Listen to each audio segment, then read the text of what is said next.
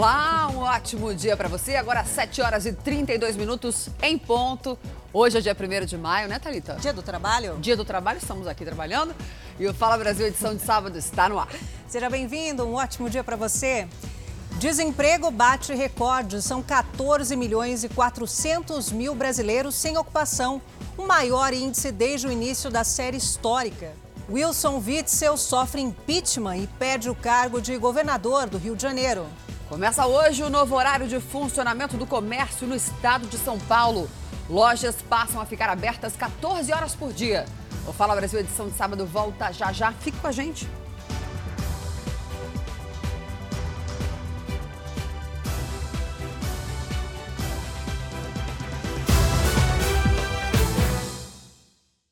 E no próximo dia 9, logo depois do Domingo Espetacular, tem estreia da nova temporada de Power Couple Brasil, ao vivo, com a apresentação de Adriane Galisteu. E você não pode perder. A gente só tem uma chance, uma chance. sei, o tempo tá acabando. Devagar, devagar. Amor tá me deixando nervosa. Tá balançando muito, balançando muito. Calma. Sei. Tá balançando muito. Entrosamento. Não, não. Diálogo. São qualidades que um casal precisa para se tornar power. Dia 9, logo após o domingo espetacular, Adriane Galisteu apresenta a nova temporada de Power Couple Brasil. Um casal passou horas na mão de sequestradores depois de serem rendidos a caminho do trabalho em São Paulo. Estamos ao vivo com a Maria Carolina Paz, que tem as informações. Maria, bom dia. Eles foram mantidos com mãos e pés amarrados enquanto parte da quadrilha fazia saques e compras, é isso? No valor de mais de 13 mil reais. Terror, né? Terror. Bom dia para vocês, a Bom todos dia, que nos acompanham aqui no Fala Brasil. Gerente de uma transportadora e a esposa ficaram por horas nessa situação. Segundo o relato deles na delegacia, eles estavam com as pernas, os braços amarrados, imobilizados no chão. E a polícia conseguiu chegar até eles porque eles não apareceram no trabalho.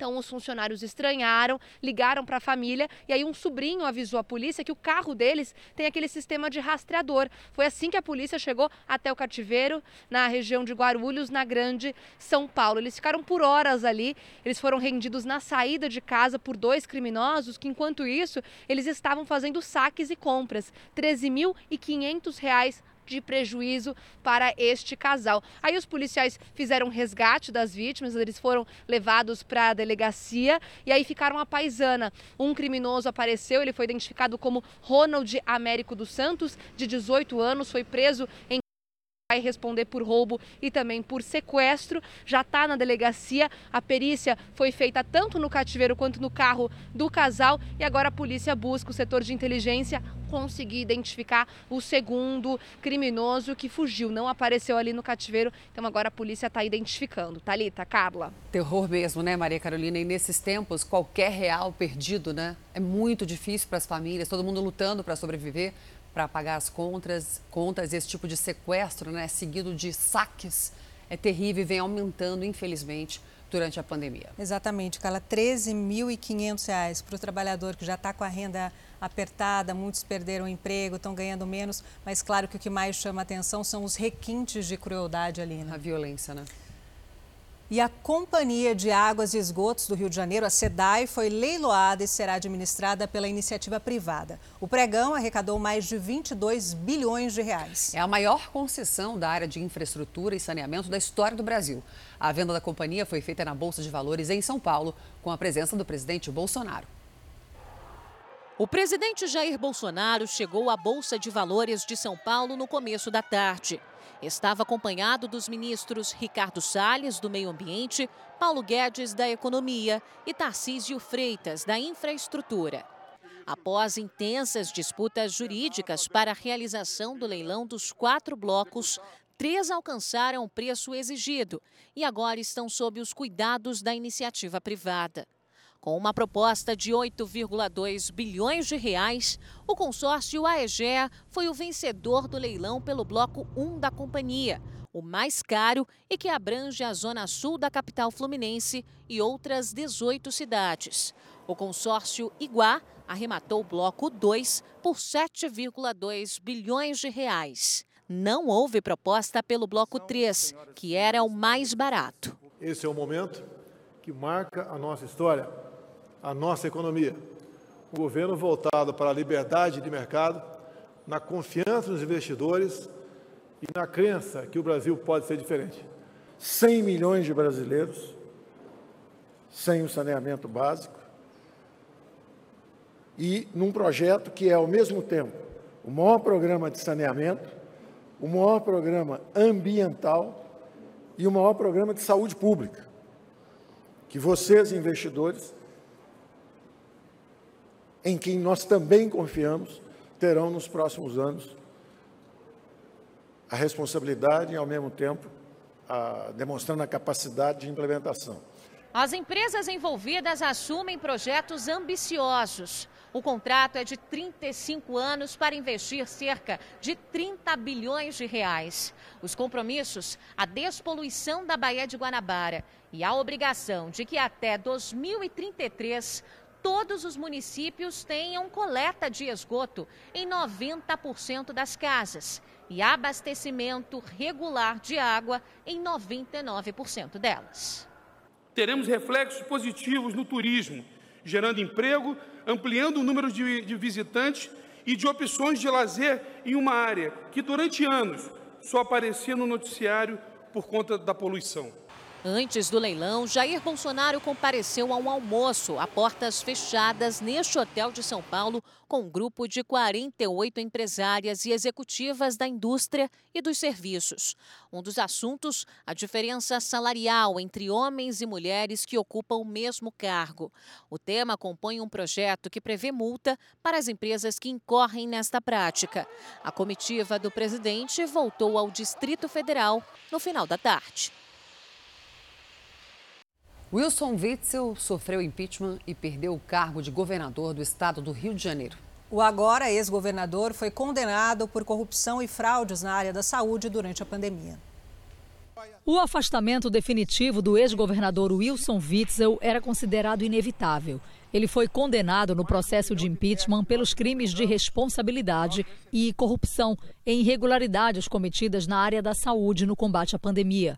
A votação no Tribunal Especial Misto, formado por cinco desembargadores e cinco deputados estaduais, durou quase 10 horas. Um dos primeiros a falar foi o deputado Luiz Paulo, do Cidadania. Ele é um dos autores da denúncia que deu início ao processo. O que ficou devidamente registrado é que também no período da pandemia, quase tudo que ocorria na Secretaria de Saúde se abrigava no âmbito, no manto da corrupção. Nas aquisições, contratações e pagamentos de restos a pagar, principalmente no que tange às OS. Witzel foi acusado de estar envolvido em um esquema de fraudes na compra de equipamentos e celebração de contratos. Ele teria participado de uma caixinha de propina paga por organizações sociais na área da saúde. O grupo teria arrecadado 55 milhões de reais. Um dos alvos da denúncia foi a construção e operação dos hospitais de campanha. Das sete unidades prometidas, apenas a do Maracanã chegou a funcionar. O relator do processo, o deputado Valdec Carneiro, considerou Witzel culpado. Em uma república, ninguém, absolutamente ninguém, está acima da lei. Pouco importa se governados ou governantes todos estão sujeitos à responsabilização. Foram mais de oito horas de julgamento até uma decisão que marca a vida política do Rio de Janeiro. Wilson Witzel é o primeiro governador do estado a sofrer o impeachment. As acusações foram baseadas na delação de Edmar Santos, o ex-secretário de Saúde. Wilson Witzel também é réu em um processo criminal no Superior Tribunal de Justiça. A partir de agora, Cláudio Castro, que estava interino no cargo, assume como governador de fato.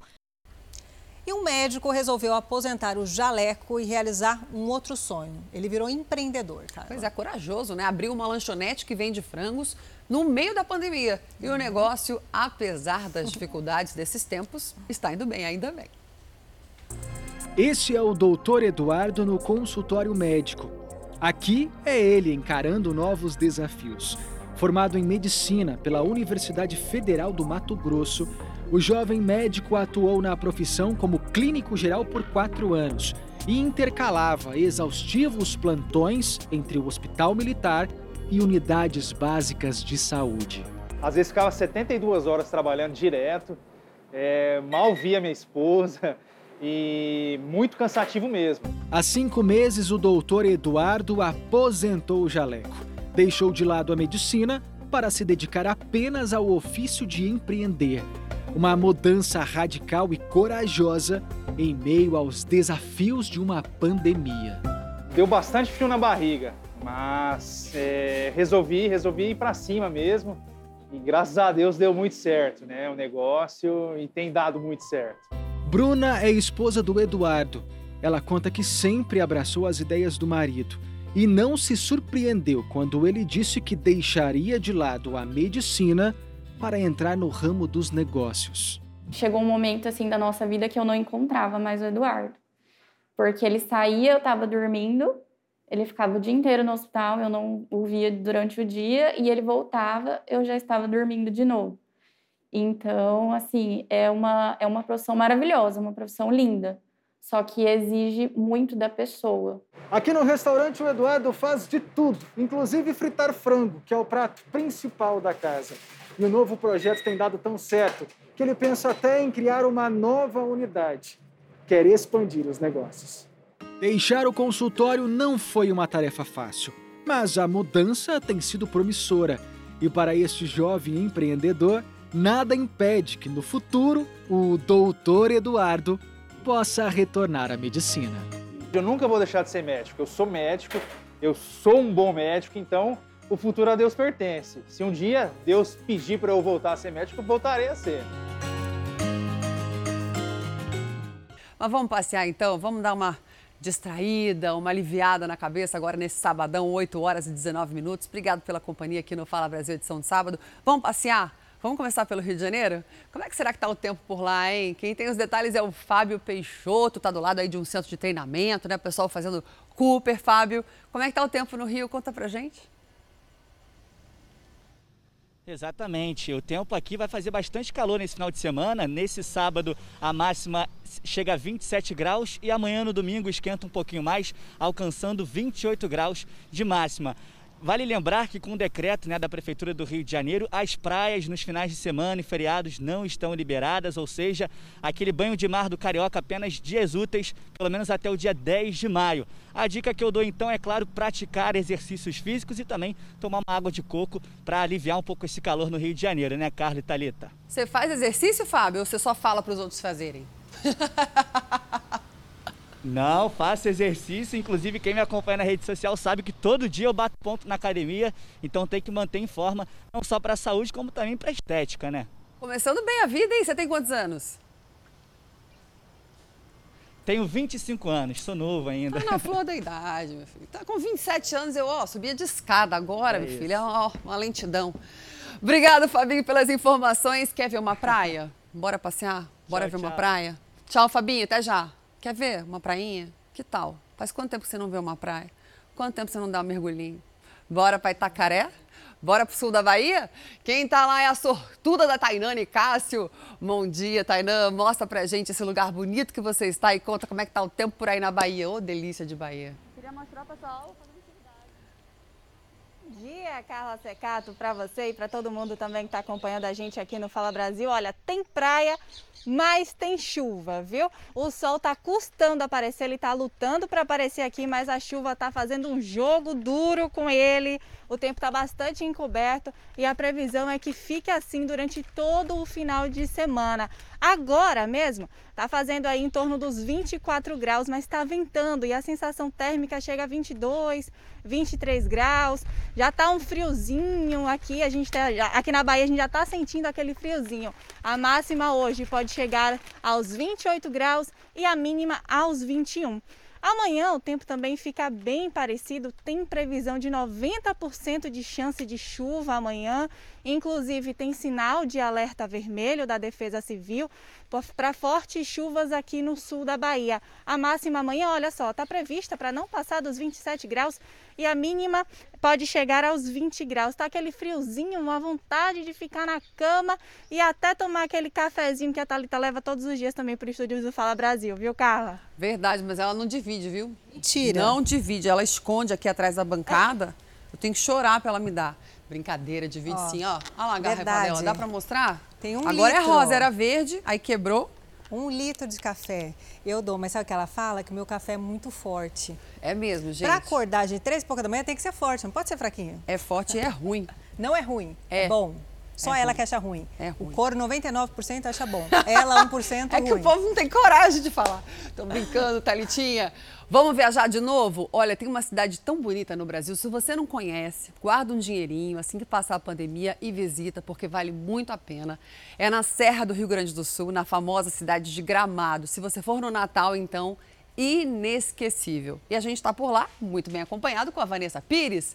Vanessa, bom dia para você, querida. Mostra onde você está nessa cidade maravilhosa e quantos graus está fazendo nesse momento. Aí faz frio, né? Friozinho gostoso. Tá fazendo frio sim, Carla. Bom dia para você, bom dia a todos que nos acompanham. Nesse momento, o termômetro marca 12 graus. A gente está aqui no centro de Gramado, pertinho da famosa Rua Coberta, do Palácio dos Festivais, da Calçada da Fama. O que atrapalha nesse momento, vou confessar para vocês, meninas, é o vento. O vento, ele realmente derruba a sensação térmica e não deixa o cabelo da repórter no lugar para a gente fazer a participação ao vivo. Mas faz parte, né? O dia tá bonito, sem nuvens, o sol tá saindo, temperatura vai a 23 graus hoje. Fim de semana deve ser muito bonito. Para este domingo, temperatura mínima de 11 graus, então amanhece geladinho. Mas para quem vai chegar até a Serra Gaúcha na tarde de domingo, porque por enquanto aqui a situação está complicada por causa da pandemia, mas o turismo está aos poucos reabrindo. Amanhã de tarde, então, quem conseguir dar um pulinho aqui vai pegar temperatura de 25 graus. Então, temperaturas amenas, céu de brigadeiro, fim de semana muito agradável aqui na Serra Gaúcha. Carla, Thalita, volto com vocês. Gente, esse lugar é delicioso. 12 graus, pega aquele cafezinho, chocolate quente. Ai, como é bom, né? Me leva, não conheço. Ai, que delícia. Essa pandemia tem que acabar logo, gente. Não aguento mais. Quem aguenta? Quem aguenta? Obrigada, Vanessa. Quer viajar de novo? Quem gosta de Salvador? Quem gosta da Bahia? Eu gosto da comida da Bahia.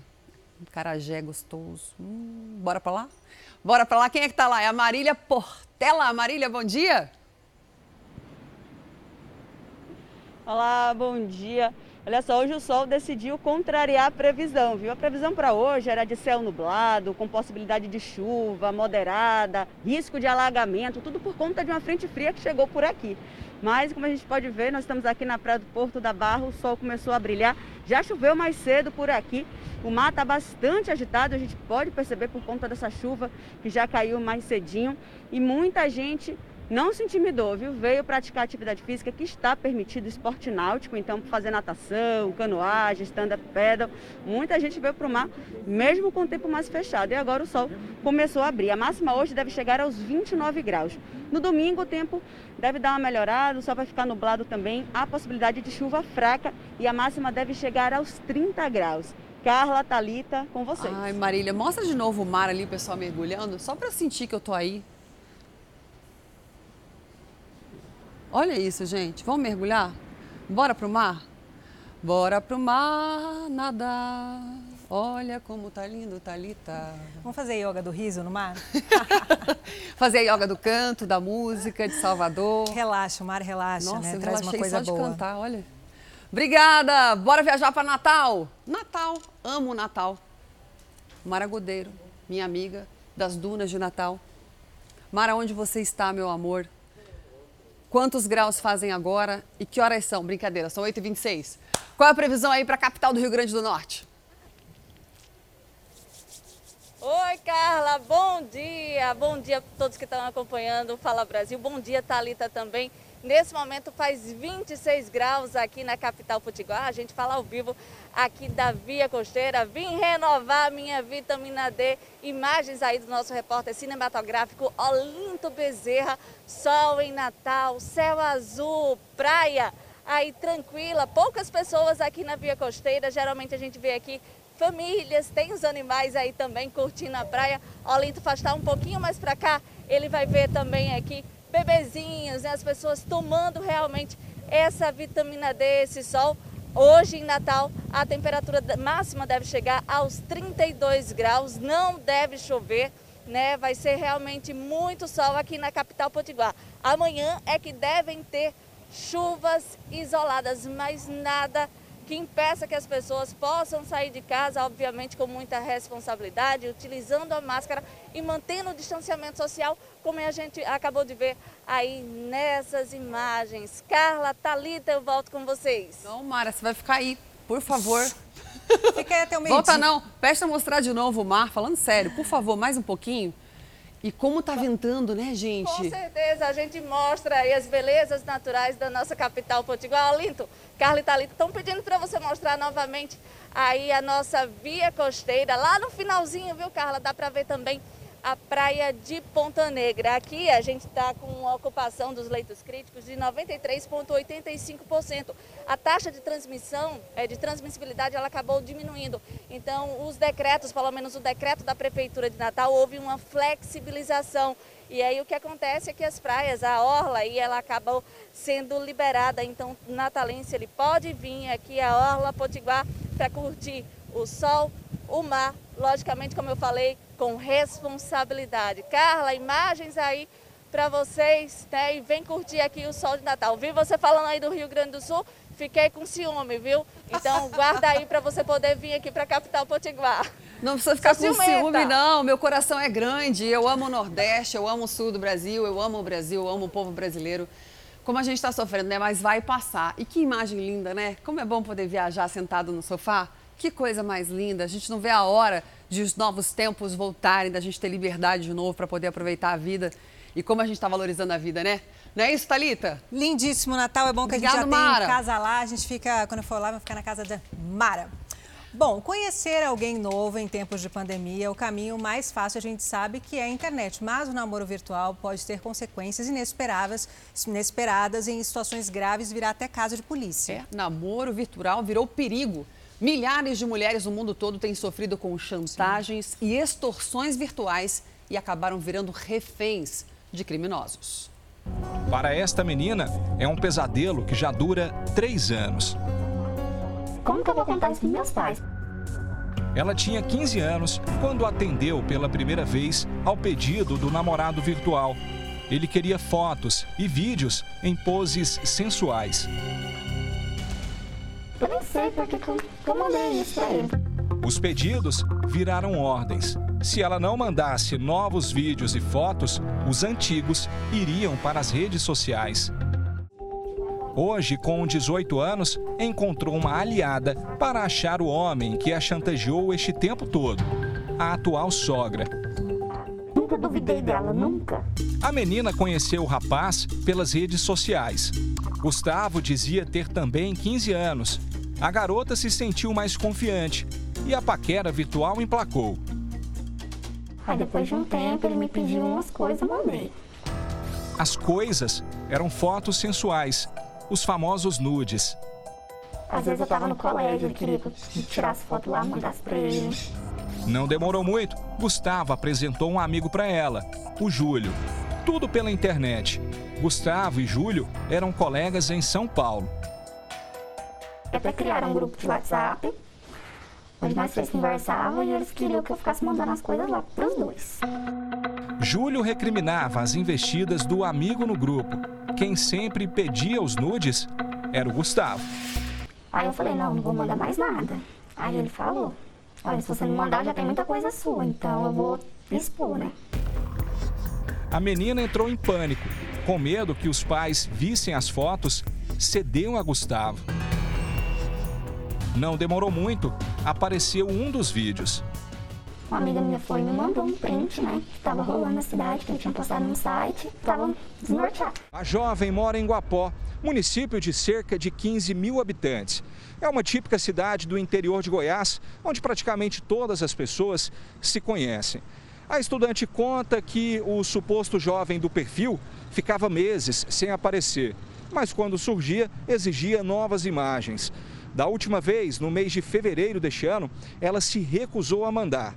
Dias depois, vídeos e fotos dela começaram a circular em grupos de moradores daqui da cidade. Você na época era menor de idade, isso é pornografia infantil. Isso, E ele divulgou mesmo assim. divulgou. Um material pornográfico também foi publicado em sites eróticos do mundo todo. O chantagista criou um perfil numa rede social com supostas notícias de Guapó, só para que os vídeos íntimos da estudante fossem vistos na cidade onde ela mora. Quando soube, a menina ficou desesperada, tentou tirar a própria vida. Na hora que eu recebi, Aí fiquei assim, muito desnorteada, né? Não sabia o que eu fazia, como que eu ia contar isso sozinha para os meus pais. Aí eu peguei e tomei os remédios. Uma amiga e a mãe dela socorreram a estudante. Nas redes sociais, Júlio tem 23 anos. É morador de Bauru, no interior de São Paulo, cidade a quase 800 quilômetros de Iguapó. Nunca existiu os outros, sempre foi o amigo, o cara gente boa que ela confiava, que ela conversava. Porque ele ameaçava de um lado, ela ia pedir socorro para ele, porque ela confiava no, no Júlio. Ô, Júlio César, tudo bem? Por não ter sido indiciado ainda, vamos preservar a identidade de Júlio César. Mas o rosto do rapaz é o mesmo que está na foto de um dos perfis das redes sociais que se comunicavam com a menina de Iguapó. O repórter Caio Serrinoli conversou com ele. Existe essa investigação, tá? É, no estado de Goiás. E ali a denúncia de, de que há uma extorsão em relação à publicação de imagens de algumas mulheres né, na internet. E você seria o autor dessas publicações, né? Estaria é, chantageando e extorquindo essas, essas mulheres. Sim não estou sabendo de nada disso. Tipo, não, não recebi nada, não veio no oficial aqui nada para mim. Então fui pego de surpresa mesmo, não estou sabendo de nada disso. Não sei nem do que se trata. Desde 2018, divulgar fotos e vídeos íntimos é crime. A lei até ganhou o apelido de Maria da Penha Virtual, porque cria mecanismos para proteger as mulheres contra a violência, no caso, digital. Que é o crime que popularmente conhecido como a criminalização do revenge porn. O que, que isso significa? Não é? é se criminalizou ou se proibiu a, a transmissão, a troca, a divulgação é, de vídeos que contenham cenas de estupro ou de estupro de vulnerável e também a prática sem, é, de cenas de sexo, nudez ou pornografia, é, no qual não tenha o consentimento da vítima. A pena varia de 1 a 5 anos de prisão, mas pode ser aumentada. Como você viu, Júlio negou qualquer envolvimento com essa história. Mas o que aconteceu a seguir chamou a atenção. Assim que a nossa equipe foi embora da casa dele, em Bauru, a menina, lá em Guapó, recebeu uma mensagem pelo celular. Nela estava escrito: Você me denunciou alegando que eu era dono do perfil do Gustavo. Veio um canal de TV aqui em casa. Para que envolver a TV nisso? Eu falo e choro. Porque como que uma pessoa não tem coração desse tanto? Anderson Castilho é brasileiro, mas mora e trabalha nos Estados Unidos. Ele é perito em crimes digitais. Eu já peguei mais de 200 casos semelhantes a esse. E eu percebi que todos que atenderam os pedidos dos criminosos, o caso só piorou. Todos os perfis sociais têm os seus links. Não basta apenas tirar um print, um print não resolve nada. Há necessidade de você tirar esse print também com o link do perfil. Eu sinto que eu fui ingênua, né? inocente, mas que serviu de experiência, né? de alerta também para outras pessoas. O que, é que você espera que aconteça, Kelly? A minha vontade mesmo é que ele seja preso, né? Mas assim, a justiça às vezes é injusta, né? Mas se ele não for preso, eu espero que pelo menos tire tudo meu das, das mãos dele. E o Ministério da Saúde vai distribuir mais de um milhão de doses da vacina da Pfizer na semana que vem. Vamos falar ao vivo com a nossa repórter, a Lívia Veiga. Lívia, um ótimo dia para você. A distribuição não vai ser imediata, né, Lívia? Por quê? Olá, bom dia também. Olha só, a distribuição será feita assim que os estados estiverem prontos para iniciar a aplicação. Isso porque a vacina da Pfizer tem uma forma diferente das outras. Elas são guardadas entre menos 90 e menos 60 graus. Ao serem enviadas para os estados, ficarão em 20 graus negativos. Nas salas onde são aplicadas, ficam entre 2 e 8 graus positivos. Então, para que não sejam perdidas, as doses devem ser aplicadas em, no máximo, 5 dias. Lívia, bom dia. A Carla que está falando. E tem uma novidade também, né? A Anvisa aprovou a produção de insumos, né, para a vacina AstraZeneca no Brasil, que é ótimo. A gente vai produzir o material necessário para fazer a vacina aqui. Não vai depender tanto da China, é isso mesmo? Oi, Carla, bom dia para você também. Isso mesmo, autorizou. Com isso, a Fiocruz já pode começar a produção de lotes piloto em escala comercial da vacina toda a produção será destinada ao SUS. E a expectativa com isso é que agilize todo o processo. Carla Thalita. Ações, o que a gente mais quer realmente é que agilize a produção e a vacinação, né? Já chegamos em 33 milhões de pessoas e precisamos vacinar muito mais. É a corrida contra o tempo e a favor da vida. Obrigada, querida, pelas informações. A baixa procura por vacinas preocupa o estado de Goiás. Mais de 7 mil pessoas deixaram de tomar a dose. A falta de imunização pode provocar novas ondas ainda mais graves e causar mais mortes. Durante toda essa semana, a Prefeitura de Goiânia aplicou a primeira dose da vacina contra a Covid-19 em pessoas com 61 anos ou mais. A expectativa era que, ao todo, cerca de 14 mil pessoas nessa faixa etária fossem vacinadas. Mas, segundo a Secretaria Municipal de Saúde, apenas a metade procurou os postos de vacinação atrás do imunizante. A diretora de Vigilância em Saúde de Goiânia explica o motivo. O que a gente tem visto? Algumas recusas em relação à vacina, por ser do laboratório AstraZeneca, né? A gente, de certa forma, é, não está entendendo muito essa recusa, né? A gente sabe que qualquer vacina ela pode aí trazer um evento adverso e que os eventos adversos são pequenos, né? Muito pequeno comparado ao número de doses aplicadas. E o reflexo dessa baixa procura pode ser notado facilmente nos postos de vacinação.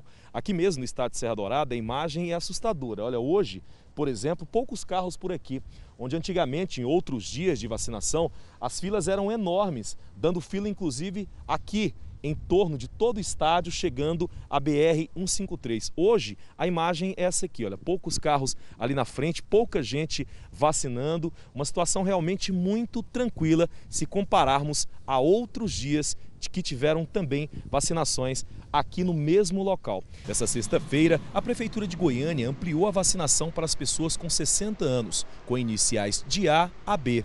O ideal é que não sobrem vacinas e todos da faixa etária sejam vacinados. A nossa intenção era que realmente hoje não sobrasse, né? Porque faltam ainda cerca de 7 mil e é o que a gente tinha de doses aí para fazer hoje.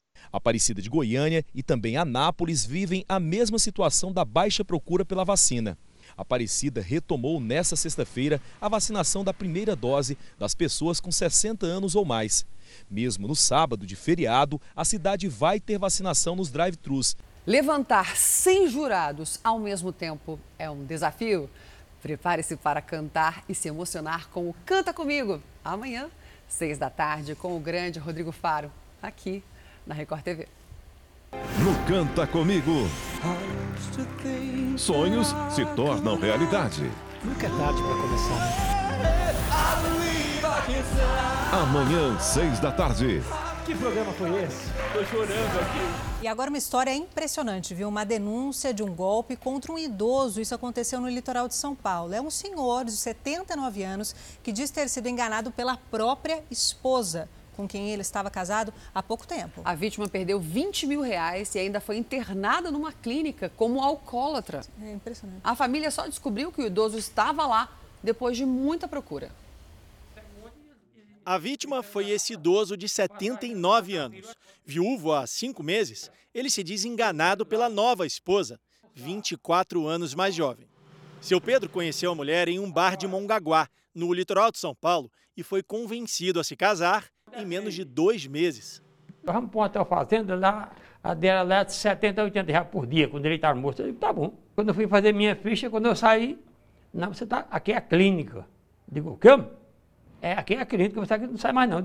Aí eu, dei, eu fiquei doido lá dentro, é, é, aí me trancaram no quarto lá.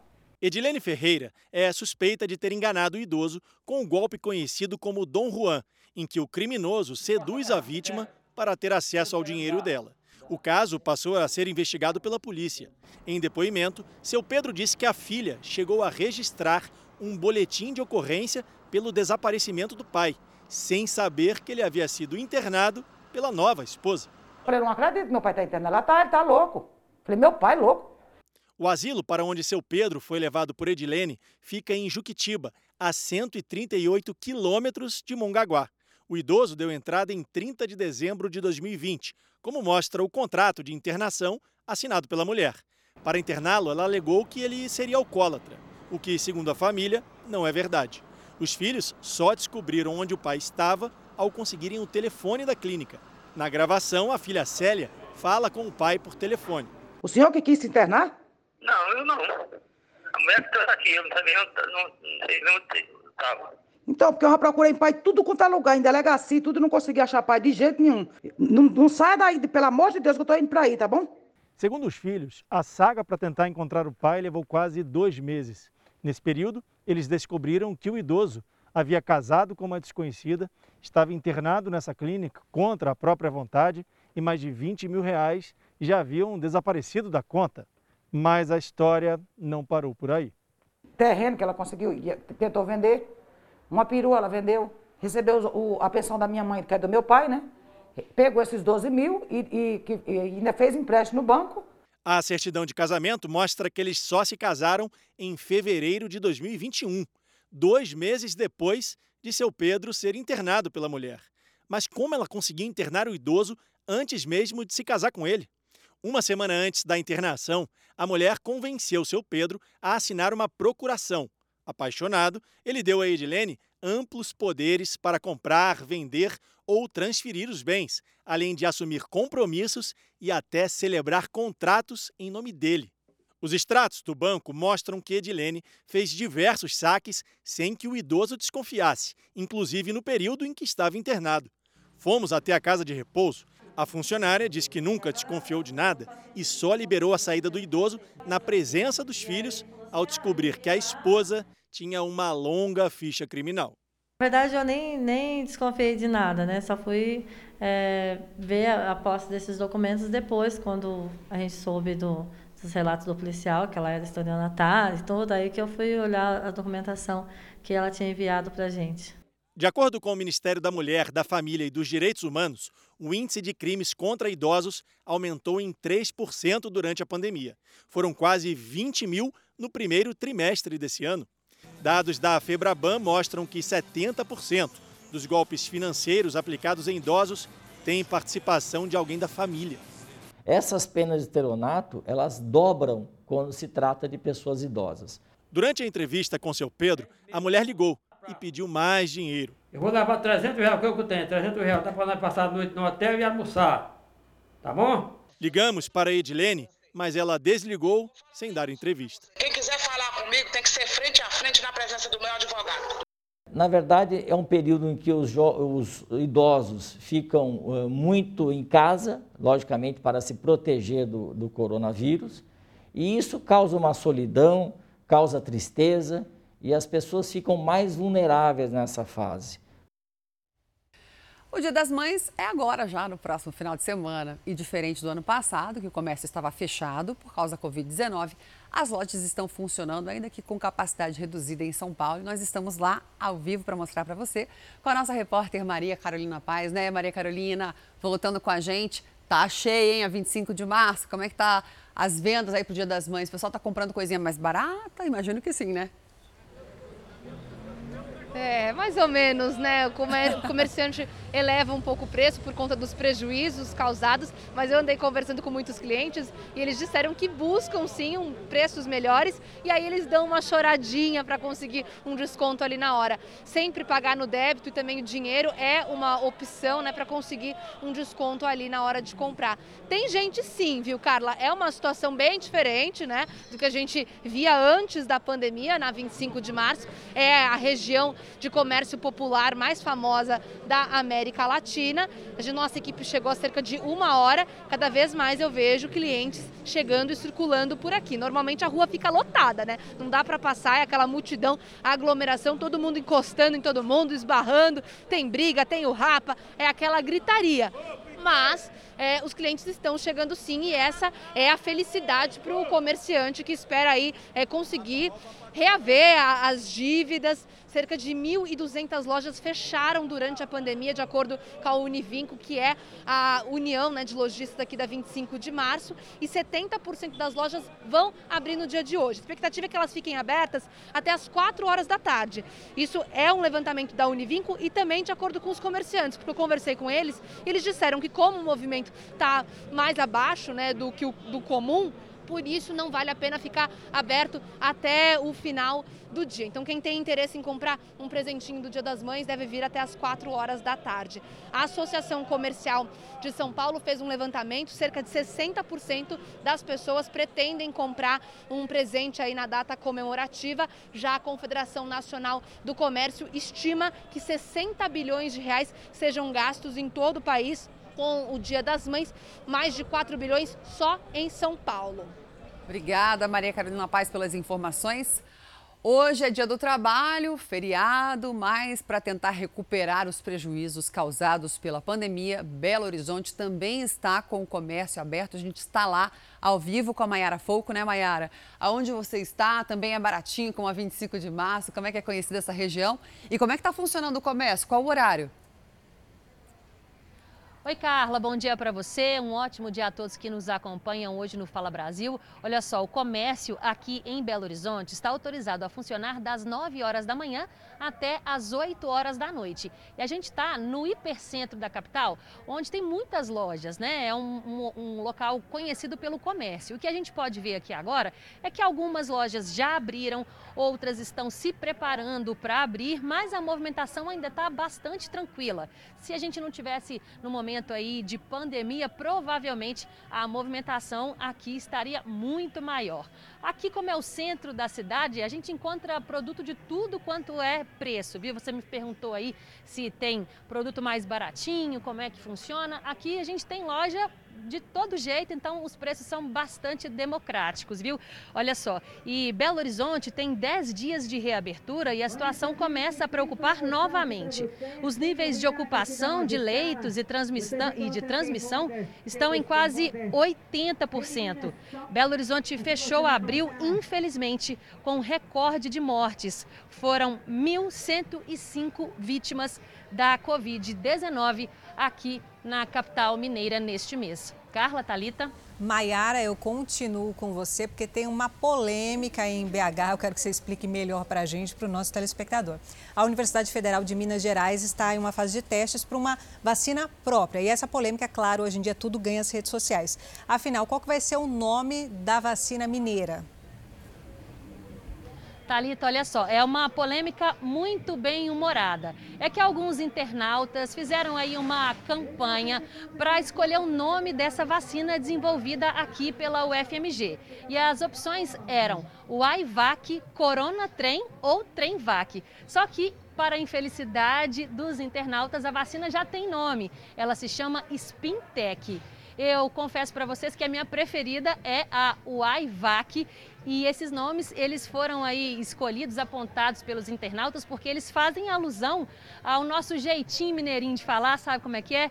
E eu quero saber de vocês aí no estúdio, qual seria o nome ideal para a vacina produzida aqui em Minas Gerais? Conta para mim. Maiara, repete para gente. Eu anotei só duas. Corona Trem, Corona Trem e a outra.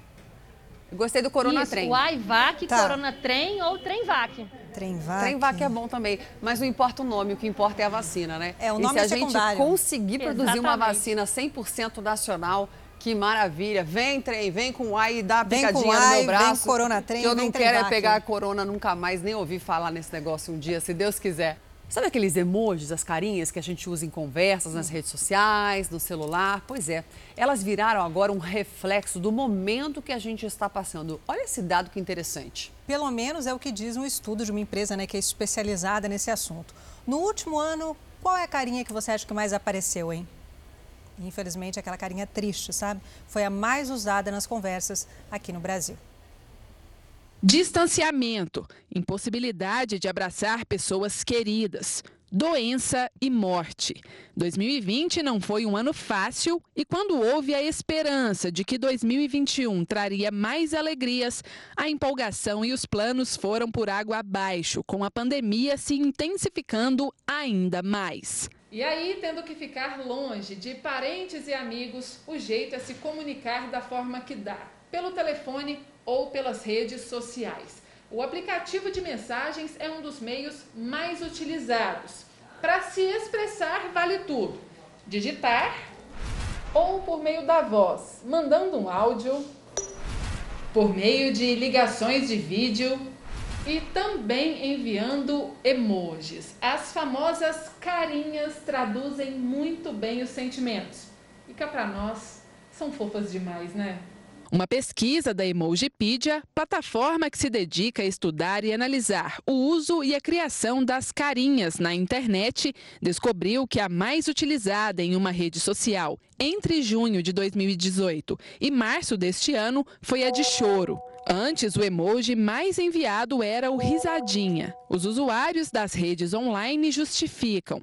As dificuldades trazidas pela pandemia podem estar ligadas a essa mudança de comportamento.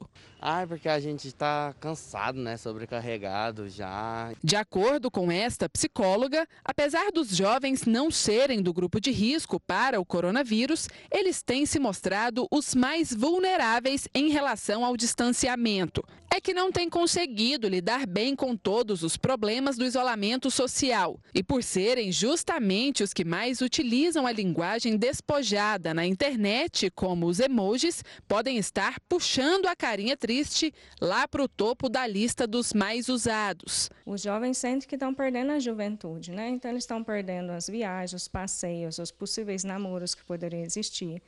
Eles muitas vezes entram para a faculdade e não não entram de fato, né? não tem esse acolhimento dos veteranos, eles se formam sem poder se formar efetivamente como gostariam. Muitos jovens voltam para casa dos pais e têm que lidar com uma série de situações na convivência que às vezes é difícil. É, não é fácil, mas vamos torcer que no fim do ano tem uma nova pesquisa e mostre que a carinha de feliz ou de risadinha, como antes, eram são agora as mais usadas. Quem sabe a gente dá essa notícia. Para você que chega agora ao Fala Brasil, 9 horas e 26 minutos pelo horário de Brasília. Dia 1 de maio, dia do trabalhador. E você, está de folga ou está trabalhando que nem a gente? Vem tomar café com a gente, vem se informar, pode também pensar no almoço. Vem para cá, tem café da manhã com muita informação. E a gente começa viajando. Vamos para Porto Alegre falar com o nosso repórter, o Fernando Mâncio. Tchê, não é Tchê não, é que lá se fala Tchê. Mas não tem no sobrenome do Fernando. Fernando, um ótimo dia para você. Conta pra gente como é que fica o tempo para os gaúchos e gaúchas nesse final de semana. Pelo jeito tá bonito.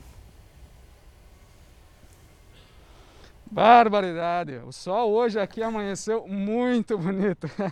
Bom dia, tudo bem? Tanto que, ó, previsão de chuva nenhuma, viu? A gente veio bem para pertinho do Guaíba, um dos pontos pertinhos que tem do Guaíba, aqui na Orla do Guaíba, em Porto Alegre. O pessoal gosta de ficar por aqui, fazendo atividade física. Alguns de máscara, outros sem máscara, tem esse probleminha também, para mostrar como é que está o dia, como é que está amanhecendo, amanhã do Porto Alegrense aqui na cidade, neste fim de semana. Olha só o céu, não tem uma nuvem. Isso mesmo, não temos previsão de chuva para esse fim de semana. A máxima hoje vai ser de 26 graus e amanhã não deve mudar muito não, viu? Temperatura mínima na casa dos 18 e depois a máxima vai chegar até os 28 graus aqui na capital dos gaúchos. Talita, Carla. Olha, só vejo azul, não vejo nenhuma nuvem e eu adoro esse friozinho com sol. O pessoal acordou cedo aí em Porto Alegre para praticar atividade física, só como tá friozinho a gente viu com aquela roupa térmica ali. Não é igual aquele rapaz que bateu o recorde lá de sunga a 12 graus. Pessoal, esse aí não, esse aí já está com calor, mas os outros estavam todos com roupinha de frio. Obrigada, Fernando. Vamos continuar viajando, vamos para Vitória, cidade que eu acho linda, linda, linda, linda, já fui algumas vezes. Quem está lá, nossa repórter Natália Munhão. Natália, um ótimo dia para você. Conta pra gente como é que fica essa capital do Espírito Santo linda neste fim de semana, sabadão e domingo. Bom dia, Carla. Bom dia, Talita. Pois é, aqui apesar desse aparente sol, para os capixabas hoje é considerado um tempo frio, porque as temperaturas estão mais a menos e o pessoal começa a se agasalhar. O pessoal está animado aqui na praia e esse sábado vai ser de sol, com muitas nuvens, principalmente na parte da tarde. À noite o céu ainda fica Perdemos o contato com a Natália? Natália, você me ouve? A gente tinha tanta pergunta para fazer para a Natália. Infelizmente, perdemos Ouça. o contato. ouve? Ah, então vamos retomar o contato. Natália, como o nosso é Fala Brasil para o nosso país inteiro, tira uma dúvida. Aqui em São Paulo, no litoral, não está podendo é, ficar ali em barraca, tomar sol, só atividades individuais. Aí, pela imagem, está liberado. Atualiza como é que está a situação aí em Vitória, por favor. Exatamente. A gente acabou de cair para o risco alto desde a última semana no mapa de classificação de risco quanto à pandemia do coronavírus aqui no Espírito Santo. E isso permite que as atividades coletivas na praia aconteçam, mas claro, né, respeitando um protocolo de higienização, que as pessoas estejam distantes umas das outras e que preferencialmente elas usem máscaras. O comércio também está podendo funcionar em um horário reduzido, também com as medidas mais extremas. E aí o pessoal está curtindo esse solzinho da manhã aqui, apesar das temperaturas hoje, sábado, serem amenas aqui em Vitória e em todo o Espírito Santo. A mínima é de 19, máxima de 27 graus. E para amanhã, domingo, permanece essa mesma previsão. Sol entre nuvens, chove rápido durante o dia, mínima de 20 e máxima de 26 graus. Voltamos ao estúdio do Fala Brasil. Obrigada, Natália. Bastante nuvens aí no céu de Vitória, mas é isso, atividade física faz bem para o corpo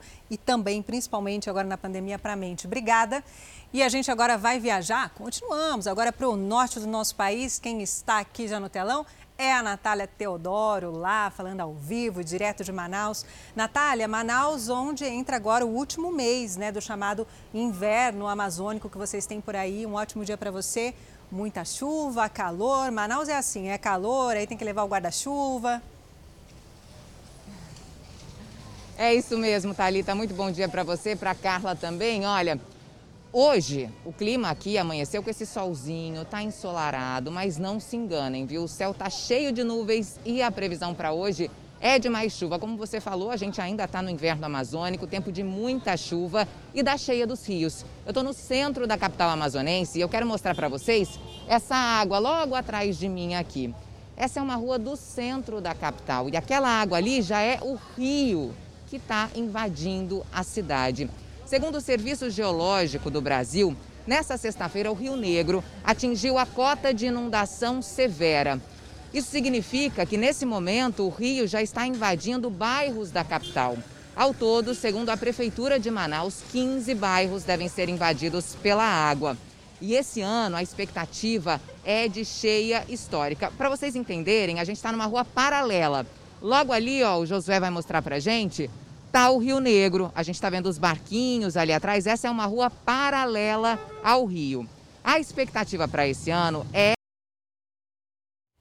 Infelizmente, a gente perdeu o contato com a nossa repórter, a Natália Teodoro, que estava mostrando a situação ali de Manaus, né? Muitos lugares ali alagados. Ela estava explicando ali no centro. Depois, se a gente conseguir, a gente volta a falar com a Natália ao longo do Fala Brasil. Mas você pensa que acabou viagem? Que nada, acordou agora, vem mais, tem mais viagem. Voltamos para a capital federal com a nossa repórter, a Lívia Veiga. Que lugar bonito que você está, Lívia. Conta pra gente onde você está. E o frio, pela sua vestimenta com cachecol, chegou em Brasília? Brasília? Olha só, hoje amanheceu bem friozinho por aqui. Sabe aquele ventinho geladinho que dá ainda mais a sensação de frio? Então hoje tá assim e o sol não tá conseguindo sair, coitado, tá ali no meio das nuvens. A gente veio aqui para um ponto turístico muito conhecido de Brasília, que é o Memorial JK, é um museu e mausoléu em homenagem ao fundador da cidade, o ex-presidente Juscelino Kubitschek. É uma região um pouco mais alta, assim. Brasília é uma cidade plana, mas aqui tem uma leve subidinha, então aqui venta um pouquinho mais. A temperatura hoje deve variar entre 16 e 24 graus aqui em Brasília. O dia deve ficar nublado, como está agora de manhã. A umidade relativa do ar deve variar aí entre 90 e 55% e deve ser um dia aí com ventos fracos e moderados. Amanhã a previsão é muito parecida, o dia deve ficar encoberto, mínima de 15 e máxima de 25 graus, a umidade relativa do ar variando entre 90 e 30%. Durante o início da semana, a temperatura deve continuar mais baixinha e só deve começar a ficar mais quente aqui em Brasília lá para quinta-feira, lá para o fim dessa semana. Meninas, com vocês. Obrigada, Lívia. Friozinho, tempo de preguiça, né, Carla Secato? Hum. Aquele tempo de preguiça da mantinha, do da sofá, comida. da comida, do brigadeiro na panela. Ai, Mas tudo bem, vamos abafar o caso e eu sei que a gente vai para um lugar legal agora. Vai mesmo, Thalita, que a gente adora. Então, Uma vamos. opção de passeio seguro para a família que quer aproveitar o feriado. Hoje é feriado, não parece, mas é. O nosso querido Humberto Ascense está num shopping de São Paulo, né, Humberto? Passeando, fingindo que está trabalhando. Na verdade, depois vai aproveitar para comprar o presente para a mamãe. Mas enquanto está fingindo aqui com a gente, amor, que passeio é esse? Um beijo, Humberto. Saudade de você. Um beijo para vocês também. Bom dia novamente. Olha, eu estou trabalhando sim, viu? Eu só vou fazer as comprinhas depois do meu horário.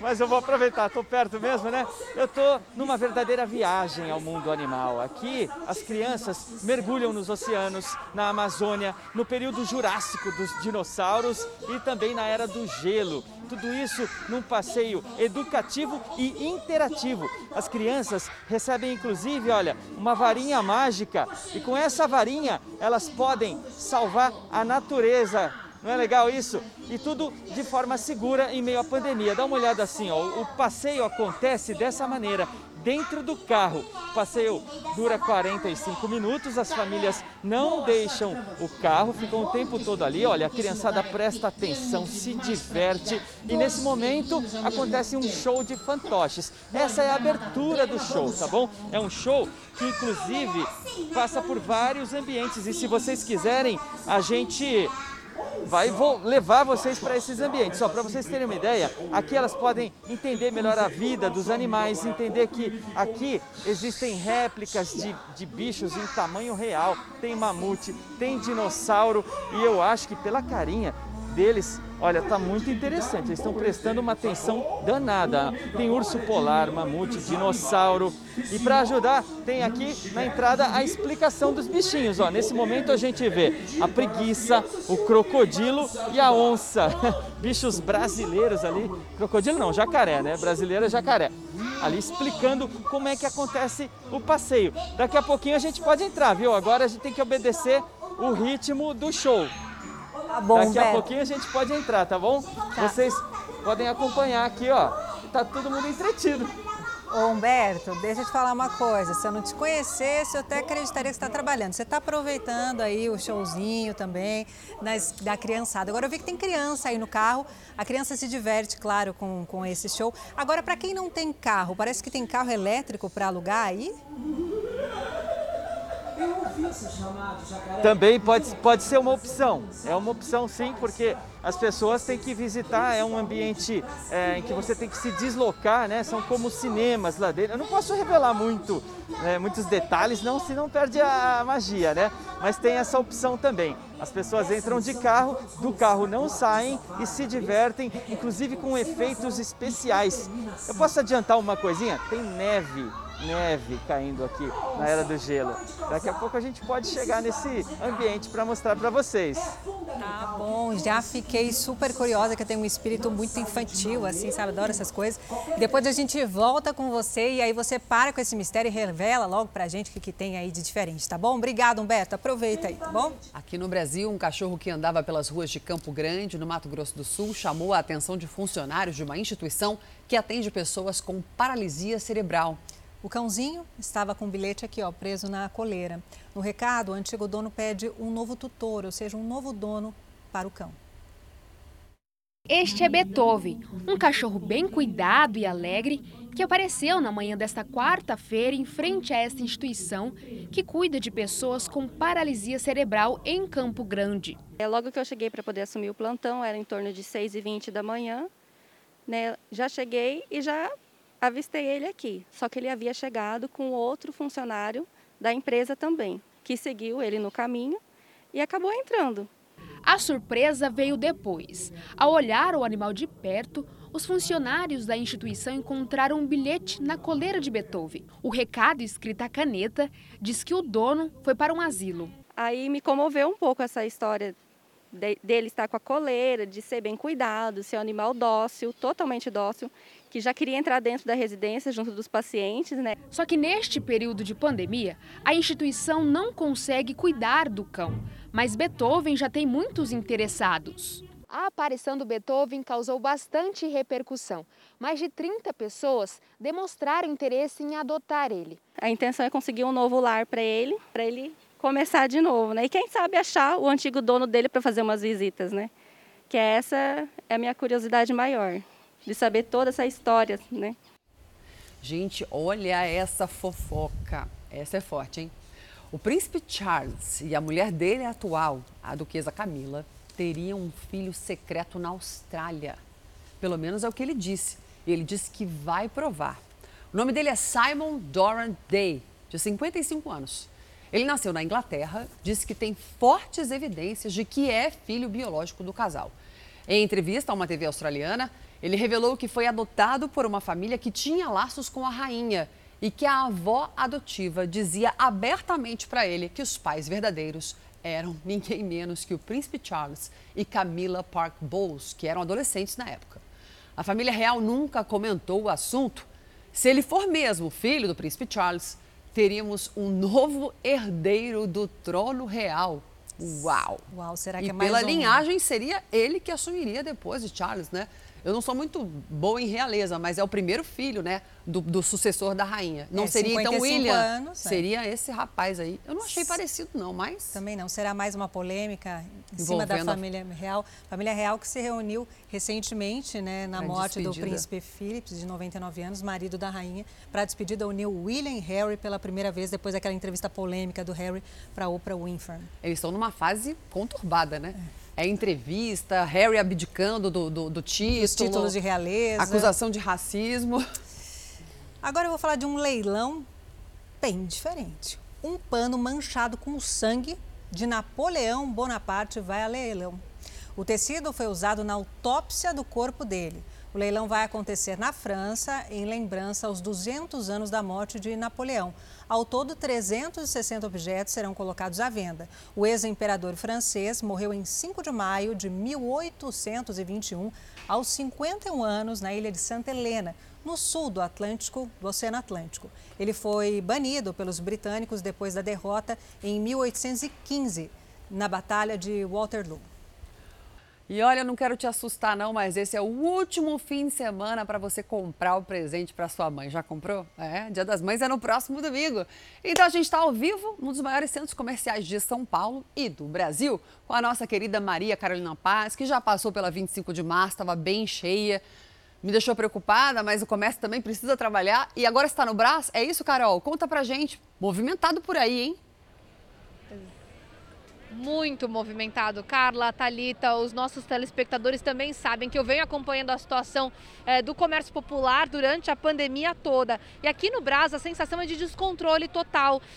Comércio ambulante a todo vapor. Como é que eu provo isso para vocês da situação de descontrole? Tem 15 minutos que a Guarda Civil Metropolitana, acompanhada dos fiscais da prefeitura, passaram. Aí é aquele corre-corre, todo mundo embrulha a mercadoria para não ter o produto apreendido. Eles saíram da, da rua, da calçada e já se instalaram novamente. As calçadas estão lotadas dos clientes passando, não te- tem muita aglomeração, não tem como ter distanciamento social e, infelizmente, muita gente utilizando a máscara de forma incorreta ou sem a máscara de proteção contra o coronavírus. Cerca de 50% das lojas vão abrir no dia de hoje aqui no Brás e está todo vapor funcionando. As pessoas estão realmente tentando se recuperar. A gente sabe que o desemprego é um- uma situação de grande problema no Brasil, mas a situação é de descontrole aqui no Brás, viu? É uma pena, né, Carol? Porque todo mundo precisa trabalhar, as pessoas também querem comprar, mas precisa ter uma conscientização geral de que o vírus, infelizmente, ainda não foi embora, falta muita gente vacinar.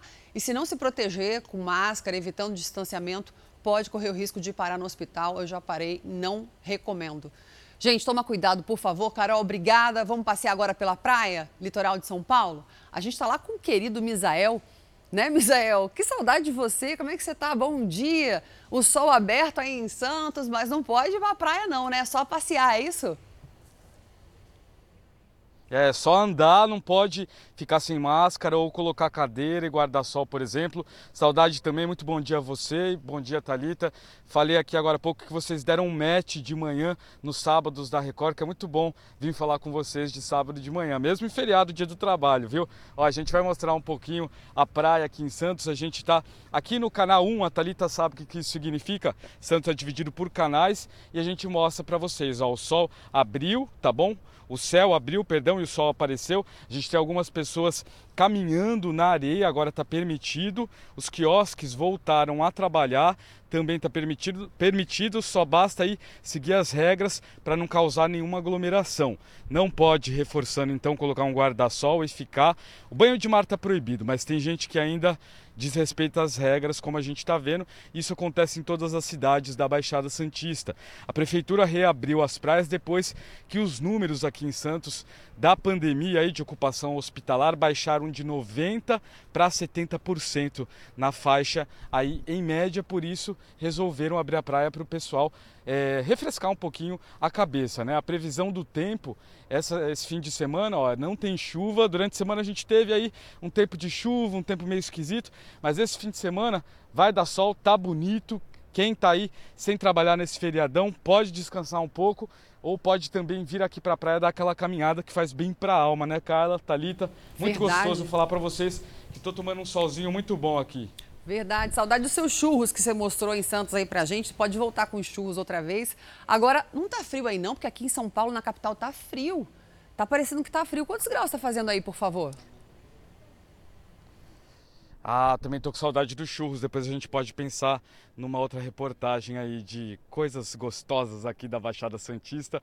Voltando a falar da temperatura, tá em média aí na casa dos 24 graus. A sensação térmica deve estar tá um pouquinho maior. Tem um vento geladinho, mas sabe quando tá gostoso de ficar tomando aquele solzinho? Não tá aquele sol que faz queimar, como costuma acontecer aí no verão na praia. Então tá desse jeito aqui. Quem mora na Baixada Santista hoje, respeitando as regras, saindo de máscara, por exemplo, dá para aproveitar um pouquinho o dia e arejar a cabeça. Melhor coisa que tem, não é? Um casal passou por momentos de terror nas mãos de sequestradores em São Paulo. Eles foram mantidos amarrados em um cativeiro enquanto um criminoso fazia saques e compras que passaram de 13 mil reais.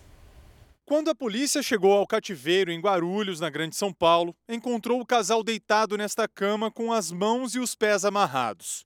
As vítimas, um gerente de uma transportadora e a esposa dele, estavam nesse carro a caminho do trabalho quando foram sequestradas. E eles saíram atrás de um poste, já na frente do carro, pularam e já com a arma em punho a ponto de, de atirar. Falavam que ia, não queria o carro e sim dinheiro. Com os cartões bancários e as senhas dos reféns, os sequestradores fizeram compras e saques no valor de R$ 13.500. Colegas de trabalho desconfiaram da demora do gerente e decidiram entrar em contato com a família. Um sobrinho informou que o carro das vítimas tem rastreador. E foi através dessa informação que a polícia conseguiu descobrir a localização do cativeiro. Eu estava amarrado, não estava aguentando mais a dor no braço, que eu tenho o braço machucado para trás. E eu, uns 40 minutos sem ver ninguém, sem ouvir ninguém. Aí eu vi uns passos na escada subindo devagarinho e percebi uma luz de celular, que era muito escuro lá. Os policiais é, no local fizeram uma breve vistoria e encontraram um documento. Com esse documento chegaram a pessoa do acusado que aqui está.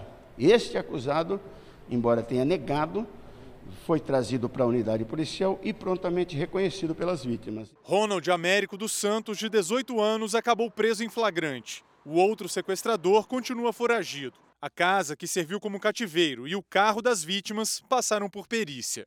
E preste muita atenção nessa história. Uma mulher perdeu um dos braços em um acidente há quase 20 anos em São Paulo. E hoje ela utiliza um aparelho eletrônico que ajuda a dirigir o carro. Só que esse aparelho, gente, acredite, é parecido com um telefone celular.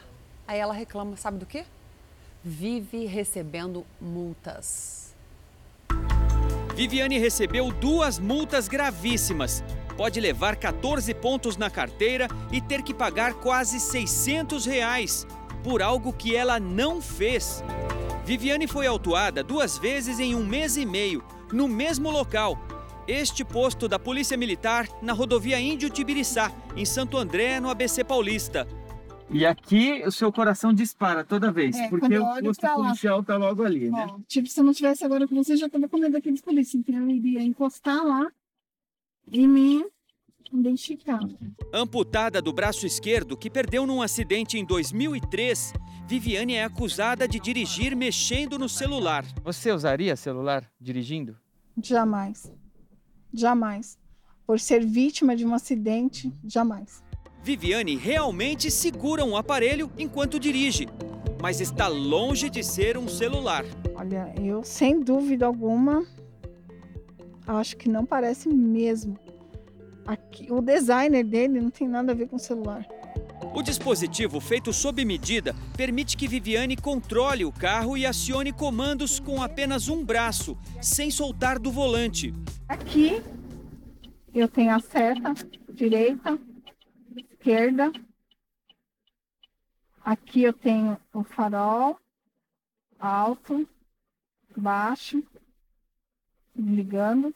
Aqui eu tenho a buzina. Olhando de fora e de longe, parece um carro como outro qualquer. E é. Mas para dirigir com segurança, Viviane precisa de um aparelho que fica preso ao volante. É uma central de comandos. O problema é que esse aparelho constantemente é confundido com um celular. Só que os mesmos olhos que enxergam um celular onde não tem, não veem esse adesivo que mostra que o carro é guiado por alguém que tem necessidades especiais. O veículo possui todas as regulamentações necessárias. Mesmo assim, por onde anda, Viviane tem problemas. Às vezes não é multa, mas é cada uma. O policial olhou assim dentro do meu carro para cá e falou: Mas é folgada, hein, madame? Tirei esse aparelho com maior dificuldade, porque você não pensa que é fácil. Eu tive que colocar a boca aqui para puxar. Eu fui até ele. Eu fui me aproximando, ele ficou olhando para mim. Aí eu falei: Olha, isso daqui não é um celular. Isso aqui é um aparelho que eu necessito para dirigir. Aí ele ficou só balançando a cabeça para mim assim, com ar de. Né? Aí eu falei: E eu não sou folgada, eu só não tenho um braço. Viviane ficou viúva no mesmo acidente em que perdeu o braço, há quase 20 anos. Agora, ela teve a aposentadoria por invalidez suspensa pelo INSS. Sem renda, Viviane pediu o cancelamento das multas. Se o recurso for negado, ela já não sabe mais o que vai fazer. Viviane, essas duas multas aqui, você tem como pagar? Não tenho. Não tenho mesmo. E não é só o bolso que dói. A multa pesa o valor, os pontos pesam, pesa também a, a, a parte de que eu não cometi a infração. Pesa tudo, para te falar a verdade, não só financeiramente. O Viviane, o papel do jornalista, acima de tudo, é defender a população e os direitos e conseguir o máximo que a gente puder. Esse seu caso é absurdo. Você ficou viúva, perdeu um braço num acidente e é multada justamente porque não tem um braço. Obviamente, vamos esperar se o recurso vai ser aceito ou não. Se não for, volte aqui com a gente. Eu, eu sugiro que você entre uh, uh, com um processo na justiça, não pague, porque isso não é justo. E esse caso absurdo não pode ficar sem solução. Conte com a gente aqui no Fala Brasil para o desenrolar desse caso. Nós não vamos deixar passar. Exatamente, mas eu não vou acreditar que Se o recurso negado. desse, os dois recursos serão negados. Não É um dá para acreditar, ela tem prova, a gente mostrou a reportagem aqui. Vamos mudar de assunto, porque está na hora de falar de coisa boa, prêmios aqui no Fala Brasil. É o sorteio de hoje do Mundo Record. É com você, Ceará. Valeu, meninas! Esse aí a gente vai descobrir agora qual prêmio vai ser sorteado na manhã deste sábado. Vem comigo, olha só. E ele já tá chegando aqui, tá chegando e chegou! Gente, um dos nossos assinantes vai levar para casa 3 mil reais em barras de ouro para dar aquela reforçada no orçamento ou realizar um sonho de consumo. E você aí, tá esperando o que para fazer a sua assinatura? É só apontar a câmera do seu celular para esse QR Code aqui na tela ou entrar no site mundorecord.com.br. Preencha seus dados direitinho e faça a sua assinatura por apenas R$ 4,99 por semana. Gente, é muito barato. Isso dá menos de 72 centavos por dia. E você pode ganhar Smart TVs, celulares de última geração, notebooks, scooters e motos. Assinando agora, você já concorre amanhã mesmo a um carro zero quilômetro, avaliado em mais de 62 mil reais. Confere aí a alegria de quem já ganhou. Essa Smart TV no Mundo Record de Prêmios. Ganhei esse carrão no Mundo Record. Se inscreva, assine e acredite, porque o próximo sorteado pode ser você. Obrigada, Record. Assinem, pessoal. E agora, ao vivo no estúdio do Fala Brasil, é com você, minha amiga Cissa Camargo, porque chegou a hora do sorteio! Oh, o sorteio está no ar, no Mundo. É isso aí, valeu, parceiro, Ceará. Bom dia para você em casa, bom dia, Talita, bom dia, Carla. E olha, gente, se preparem, porque agora a gente vai descobrir quem é que vai começar o sábado com o pé direito, levando 3 mil reais em barras de ouro. CPF na tela e os números vão girando. Ó, começa aí torcer, reúne a família, porque é um prêmio que ajuda no seu orçamento, vale muito a pena. Olha o CPF aí, 019 92, o final é 66. Tá aqui, gente, Distrito Federal Brasília. Parabéns! Ó, mas se não foi você aí que levou, não fica triste não, tá? Continua assinando, porque todo dia é dia de prêmio aqui no nosso Mundo Record, gente. E olha só que notícia boa, hein? Amanhã tem sorteio de um carro zero quilômetro, avaliado em mais de 62 mil reais. Então acesse, assine e faça parte do nosso Mundo Record. Um bom dia e é com você, Carla, com você, Thalita. Tchau, gente! Obrigada, Cissa. Tchau, Cissa. Bom dia, um beijo. Eu queria aquela barra de é, ouro, querida? 3 mil. Eu quero carro Eu de nunca 62. vi uma barra de ouro. Boba. Ah, também quero. Tá bom. bom dia. Acorda. Bom dia. Bom dia. Acorda, 10 e 20 da manhã. Vem com a gente tomar café e pensar no seu almoço. Um ataque cibernético paralisou todo o sistema de informática do Tribunal de Justiça do Rio Grande do Sul. Absurdo. Os criminosos, olha só. Esse é novo. Pediram um resgate em moedas virtuais, sabe aquelas conhecidas, Bitcoin, não sei o quê, para não vazar os dados sigilosos. Por causa a justiça parou qualquer atividade que exija a entrada no servidor. Arquivos que armazenam processos foram atingidos. Ainda não se sabe a extensão dos danos. Audiências, reuniões virtuais e julgamentos foram suspensos. Há indícios de que um vírus instalado no sistema atue como uma espécie de bloqueio. apenas um dos sistemas que não funciona por meio da rede de internet do, do Poder Judiciário, mas sim por uma rede própria externa, esse está atuando. O ataque está sob investigação, mas esse não é um problema apenas do Rio Grande do Sul. No ano passado, o Superior Tribunal de Justiça sofreu uma invasão que teria afetado o julgamento de mais de 12 mil processos. Em mensagens enviadas aos computadores do tribunal, os responsáveis teriam exigido um resgate em criptomoedas para desbloquear os arquivos afetados e não vazar informações sigilosas. A gente depende da, da análise deles, da, da- do serviço né, de tecnologia da informação do tribunal para tentar identificar qual foi a máquina invasora. A gente não teria, por exemplo, como né, é, pegar todas as máquinas de todo o tribunal para encaminhar para a perícia. Alguns serviços do Tribunal de Justiça Gaúcho foram retomados, mas o sistema ainda apresenta instabilidade e não há previsão de restabelecimento completo. E voltamos a falar agora com o nosso amigo, nosso repórter Humberto Ascenso, que está lá numa viagem no mundo animal. Humberto, teve alguma família que já começou o passeio por aí? Porque você fez mistério na outra entrada. Agora você vai entregar o mistério, né? Sim, muitas famílias. Cada passeio dura em média 45 minutos. Então, de lá para cá, muita gente já se divertiu, já se emocionou, inclusive, com os ambientes montados aqui. Nesse momento, eu tô na era do gelo, meninas. Olha só que legal. Aqui atrás de mim tem um urso polar. Deixa eu dar um cumprimento aqui para o urso polar.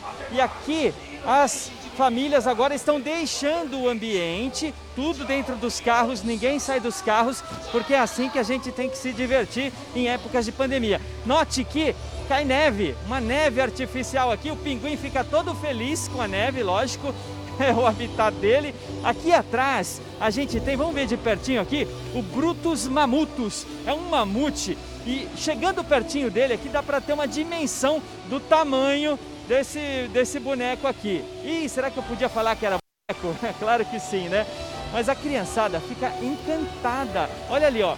Olha elas aqui chegando, aquela varinha mágica que elas têm na mão é usada para salvar o meio ambiente. É um espetáculo interativo. Então, quando os bichos perdem, elas agitam as varinhas e o meio ambiente né, se livra das ações que o infelizmente tem feito. Derretimento das geleiras, é, desmatamento, queimadas. Cada ambiente aqui é uma aventura, é um momento é, de aprendizado, né, onde as crianças e os adultos também aprendem se divertindo. Então, veja, olha só que legal. O ambiente, meninas, é um cinema 270 graus. Ele dá uma impressão que a gente está mergulhado é, realmente naquele ecossistema, né? Quando começa a projeção, parece que você está ali naquela geleira. Essa neve aqui, ela ainda completa a sensação. É lindo, não é?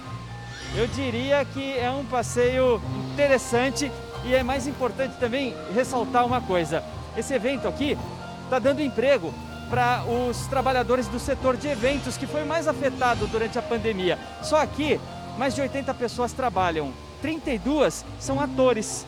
Então é interessante ressaltar também esse lado, não é? é o, a viagem ao mundo animal funciona de quinta, a, de quinta a, e sexta-feira, das 10 das 14, 2 da tarde até 21, 9 da noite e nos finais de semana das 10 da manhã às 9 da noite. Eu conheço um carinha de 8 anos de idade, Henrique, diria assim, é épico, papai.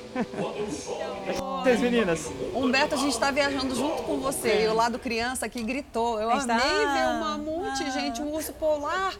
Ô, deixa eu só te perguntar, tá num shopping em São Paulo, não é isso? Não pode sair do carro? Porque dá uma vontade de abraçar um urso polar, não, Não dá? É sair. seguro porque ele tá com a roupa dele, mas parece que não pode sair do carro. Você só me confirma isso. Aí quem tem carro com teto solar tem sorte, né? Não é o meu caso, mas eu ia me jogar ali da janela para agarrar o ursinho. É, veja só, olha, aquelas crianças ali, elas se deram bem, né? Porque elas estão curtindo a neve. Vamos chegar pertinho, até para registrar melhor essa emoção. Eu não quero atrapalhar muito a diversão delas, mas deixa eu só perguntar, tá, tá legal aí? Tá gostando? É claro que ela tá gostando, né? Mas dá para curtir de dentro do carro, não pode sair do carro, como vocês perguntaram, isso aí é uma regra, né? É uma restrição, mas isso não, não tira a diversão. Eu posso garantir, eu tô aqui, tô me divertindo também. Adoramos, Humberto. Muito obrigada. Muito bacana mesmo. Ficamos aqui no nosso lado lúdico. Fiz a, fiz a Pequena Sereia, vi a Pequena Sereia também. Obrigado pelas suas informações, Humberto. A gente deu um passeio agora de manhã mais cedo por Salvador, por outras praias ali da Bahia e tinha bastante vento também. Ali uma chuva armando, mas parece que em Fortaleza não tá assim não, parece que lá tá sol, é isso? Vamos ao vivo até lá com Anderson Lima, não é Anderson não, é Anderson, né Anderson? Conta pra gente, querido, como é que tá o tempo hoje por aí? Exatamente isso, viu, Carla? Bom dia para você, para todo mundo que está acompanhando aí o Fala Brasil. Olha, antes de falar do tempo, deixa eu mostrar esse cenário maravilhoso que nós estamos agora. Esse é um dos ícones aqui da nossa capital cearense, a Praia do Mucuripe, onde ficam ancoradas aí as jangadas. Olha, tá bem movimentado por aqui porque as atividades ao ar livre foram liberadas recentemente, inclusive banho de mar, viu? O tempo por aqui agora gira em torno aí dos 29 graus, deve chegar aos 32 ao longo do dia. Mais tarde, à tarde e à noite, deve ter pancadas de chuva. E o mesmo está previsto para amanhã, domingo, viu? Ou seja, dá para aproveitar ainda um banho de mar, curtir um pouquinho as praias aqui do de Fortaleza, mas ainda com cautela, viu? Por conta da pandemia. Voltamos aí ao estúdio do Fala Brasil. Nossa, tô encantada com essa praia de mar calminho, limpinho, que delícia. Que praia é essa? Você sabe que eu sou um pouco ignorante do nome das praias por aí, mas não é aí que tem tubarão não, né? Aqui não tem tubarão, viu? Essa daqui é a Praia do Mucuripe, eternizada inclusive numa canção aí do Raimundo Fagner, cearense. Tá bastante movimentado por aqui, como a gente está vendo, ó. Mas o mar tá bem tranquilinho, viu? Dá para aproveitar um banho de mar neste, neste sábado aqui na capital cearense, Carla. Meu Deus, que lugar lindo, abriu o sol um pouquinho, olha, deve chover, mas tá um sol maravilhoso e a temperatura quente, como eu amo o Brasil. Muito obrigado, querido, pelas informações. Vamos viajar até Minas Gerais, que lá a gente tem a Waivac, a vacina que está sendo produzida, né? Que a gente entrou mais cedo perguntando para o público que nome ele daria para. Como é que é outra, Maiara, que eu esqueci o nome? Conta para mim os nomes das vacinas e já mostra esse lugar lindo que você está. Olha, os nomes são o Aivac, Corona Trem e Tremvac, tudo muito sugestivo, né? Nós estamos na Praça da Liberdade, na região centro-sul aqui de Belo Horizonte, um dos cartões postais mais bonitos da nossa cidade. E por aqui, Carla, esfriou durante a madrugada e a previsão para o fim de semana é de tempo friozinho mesmo, viu? E a temperatura agora está na casa dos 21 graus, a máxima hoje não passa dos 25 e não tem previsão de chuva. Para o domingo, a previsão é de sol com algumas nuvens, mínima de 15 e máxima de 27. Também não chove. E a tendência é que o frio continue durante toda a semana e a máxima durante os próximos dias não deve passar dos 25 graus. Carla. Maiara, que lugar lindo. Friozinho então em Belo Horizonte, Minas Gerais, friozinho em São Paulo. Maiara, eu acabei te interrompendo. Eu vou pedir para o público do Fala Brasil comentar com a hashtag Fala Brasil nas redes sociais, na nossa edição de sábado, falando qual nome prefere. Fala de novo os nomes das vacinas que estão sendo produzidas em Minas. Ó, oh, na verdade a, a, vacina chama Spintec, mas aconteceu um movimento aí nas redes sociais para escolher aí um nome mais engraçadinho, que tenha mais a ver com o nosso jeitinho mineirinho de falar. Falei assim especialmente para vocês entenderem o jeitinho que é que a gente fala. Então vamos lá aos nomes. O AIVAC, Corona Trem e Tremvac. São esses os nomes. Era nas Carla. redes sociais. Qual nome vocês preferem? Obrigado, Maiara. Um beijão oh, para você. Fala. Não, ia falar que eu particularmente já falei antes, né? Mas o meu o AIVAC para mim é o melhor, não tem para ninguém. Eu acho também. Tô contigo. Hashtag o AIVAC. Vota aí nas redes sociais do Fala Brasil. Um beijo. Vem na fechadinha aqui comigo, Rô. Vamos para Florianópolis? Você conhece Florianópolis? É um lugar muito lindo. Santa Catarina. Deixa eu dar uma espiada. Ai, tá na praia lá. Quem é que tá lá? É o Eduardo Cristófoli. Que nome chique, Eduardo. Nome de gente rica. Bom dia para você. Como é que tá o tempo aí nesse feriado? Hoje é 1 de maio, gente. Dia do trabalho, viu? Bom dia para você, bom dia a todos. Feliz feriado para todos, né? Aqui o tempo está seco e deve continuar assim, né? Com o sol entre nuvens, a temperatura está bem agradável, 21 graus agora, pode chegar até 28 graus. Mas a grande expectativa desse feriadão aqui é pelo início da safra da tainha aqui na ilha, né? E em toda a costa catarinense ela está liberada a partir de agora e os pescadores artesanais estão de olho no mar porque com a movimentação aí das temperaturas da água e dos ventos, os cardumes podem chegar a qualquer momento e aí é preciso agir com rapidez, por isso que as canoas de um pau só, como essa daqui, que é centenária, já está aqui a postos, né, com a rede aí eh, com mais de mil metros e se o cardume chegar, tem que agir rápido para fazer o cerco e retirar esses peixes da água. É, para se ter uma ideia, né, para fazer o uso dessa rede, por exemplo, são necessários pelo menos seis homens para fazer o cerco e dependendo do lanço, né, dependendo de quantas tainhas forem capturadas, dezenas de pessoas para conseguir retirar o peixe da água. Aqui já foram feitos lances, por exemplo, de 15 mil tainhas, 30 mil tainhas de uma única vez. Então, tem peixe para todo mundo e a expectativa é de uma excelente safra. Talita, Carla, é com vocês. Eduardo Cristófoli, no ar ao vivo aqui no Fala Brasil, edição de sábado. Eduardo, que voz de locutor que você tem, meu querido. Dá um bom dia aí para Fala Brasil, edição de sábado, fazendo voz de locutor para a gente ver sua voz bonita.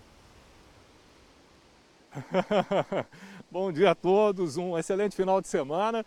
É, essa é uma, uma, uma praia aqui que está muito calma hoje, né? Em função é, de ser uma vila de pescadores também e dessa expectativa de que por aqui há um acordo com os surfistas de que enquanto vai rolar a pesca, o surf não pode acontecer. Então por isso está tudo muito tranquilo, pessoal aqui curtindo, algumas pessoas só na praia e os pescadores de olho aguardando os cardumes aí de tainha chegarem. Eduardo Cristófoli, ao vivo aqui no Fala Brasil, ficou com vergonha de falar com voz de locutor, mas eu falo por ele. Querido, obrigada. Um beijo. Eu faço os repórteres do Fala Brasil edição de sábado passarem por cada uma, mas tem que ser, né? Levinho, gostoso. Agora 10 horas e 37 minutos. Um beijo para você que está com a gente. Bora viajar? Bora para São Luís do Maranhão? Quem é que tá lá? Não vou zoar, Beatriz Pereira, vou ficar quietinha. Vou seguir aqui o script. Céu azul por aí ou o dia amanheceu nublado?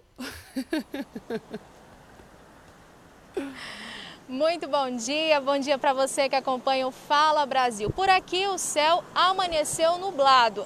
Agora eu vou pedir para o nosso cinegrafista Jackson Rosa mostrar um pouquinho da vista que nós temos aqui hoje para vocês aí de São Paulo, que é a Praia de São Marcos. Por aqui a previsão para este sábado, que também é feriado, é de muitas nuvens, é, períodos nublados com chuva a qualquer hora. A mínima fica entre 24 e a máxima 28 graus. Já para domingo, pancadas de chuva à tarde e à noite, com a mínima de 24 e a máxima de 31. Eu vou contar aqui um relato para vocês que hoje, pela madrugada, aqui na capital maranhense, os ludovicenses é, sofreram um pouquinho aí de medo, porque choveu muito com direito a raios e trovões. Eu mesma não consegui dormir, fiquei bastante assustada. Então, para esse final de semana aí, a previsão é de muita chuva. Voltamos com vocês. Nossa, realmente, né? Dependendo dos raios, trovões, assusta mesmo. Mesmo. Cachorro que assusta melhorou. demais, criança. É verdade. Gente, mesmo com a pandemia, não se pode perder o foco em outras doenças, né? Principalmente a dengue, que pode causar consequências graves. Alguns imóveis foram fechados, alvos de fiscalização em Goiânia. Exatamente, a gente fala tanto de Covid-19, mas as Esquece. outras doenças continuam. Só este ano, mais de 200 mil pessoas foram infectadas com a doença no país. Os cuidados precisam ser redobrados dentro de casa. Aqui funcionava uma faculdade de fisioterapia, mas o que sobrou no prédio abandonado são equipamentos velhos e água parada. Não demora muito para o agente encontrar larvas do mosquito da dengue. Em Goiânia, uma decisão judicial permite que fiscais da prefeitura entrem em imóveis abandonados sem permissão dos donos. E é quase certo encontrar algum foco de proliferação do inseto. Quando o imóvel está abandonado, que não tem é, essa, esse controle do proprietário, normalmente a gente encontra o foco com, com ovos, larvas pulpas de, de, do mosquito da dengue. Só neste ano, mais de 205 mil brasileiros contraíram dengue. 53 pessoas morreram. A boa notícia é que o número de casos confirmados caiu quase 70% na comparação com o mesmo período em 2020. Por causa da pandemia, os agentes tiveram que adaptar a forma de trabalho. A visita agora acontece só no quintal e as orientações são repassadas a uma distância segura. Na casa do seu Anísio, estava tudo certo. Pneus cobertos com lona e nada de água parada. É que ele sabe dos perigos da doença. O pessoal esqueceu da dengue sabe? E não pode se esquecer não, que é complicado. O ministro da Saúde fez um apelo internacional.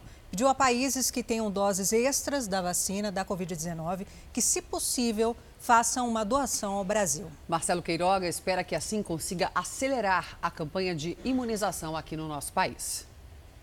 O pedido foi feito durante a participação do ministro na cúpula da Organização Mundial da Saúde. Reiteramos nosso apelo aqueles que possuem doses extras de vacina para que possam compartilhá-las com o Brasil o quanto antes possível, de modo a nos permitir lograr avançar em nossa ampla campanha de vacinação. A decisão da Anvisa de não permitir a importação da vacina Sputnik V também foi tema do encontro. Segundo o ministro, o governo federal vai seguir as orientações da agência. A Anvisa é um órgão de Estado, portanto, tem autonomia para a tomada das decisões. É, os diretores, eles são pessoas técnicas e têm a capacidade de resistir a essas pressões políticas que são normais é, dentro de um país democrático. A representante da Organização Mundial da Saúde explicou como está o processo de aprovação da vacina Sputnik pela OMS. Se tiver o dossiê completo e as inspeções terminadas, a gente espera que possa ah, fazer a análise do processo integral do Instituto Gamaleya até durante o mês de julho. Um milhão de doses da vacina da Pfizer que chegaram ontem ao Brasil estão armazenados em um galpão do Ministério da Saúde em Guarulhos, na Grande São Paulo. As doses devem começar a ser distribuídas na semana que vem. Devem ser enviadas a partir da segunda-feira. Ela tem uma logística de distribuição mais complexa, né? E aí precisamos alinhar com CONAS, CONASEMS, para que não haja nenhum tipo de dificuldade com esses novos imunizantes. Ainda segundo o Ministério da Saúde, o governo está prestes a fechar um novo contrato com a Pfizer para a compra de mais 100 milhões de doses do imunizante. A previsão é que o Brasil, com todos esses contratos em andamento, tenha 500 milhões de doses de vacina até o fim deste ano. Da última quarta-feira até o próximo domingo, o país completa o recebimento de quase 17 milhões de doses de vários fornecedores.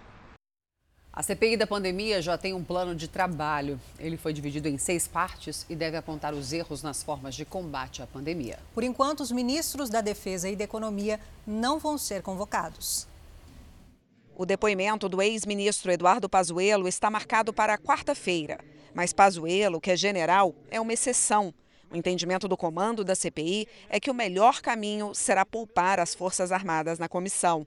Os dirigentes da CPI querem deixar bem claro que a atuação dos militares não está sendo investigada. Não está sob análise, sob investigação o Exército Brasileiro, as instituições militares. Não está sobre a investigação. Está sob investigação aqueles que foram responsáveis por ações ou omissões que nos levaram à tragédia de ser o segundo país do planeta com maior número de mortos.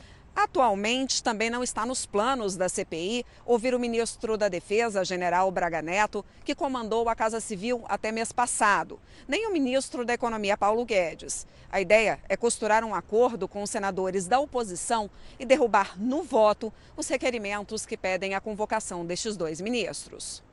O plano de trabalho foi dividido em seis eixos: ações de enfrentamento à pandemia, como isolamento social, aquisição de vacinas e de testes de Covid. Assistência farmacêutica, como aquisição e distribuição de oxigênio e do chamado kit intubação. Estruturas que foram montadas para combater a crise, onde serão discutidas responsabilidades e competências a crise da saúde no Amazonas, a falta de oxigênio e o emprego do dinheiro repassado ao Estado, ações de prevenção e atenção à saúde indígena e o emprego de recursos federais por parte dos estados e municípios. Este plano de trabalho não será votado pela comissão. O plano é apenas um roteiro.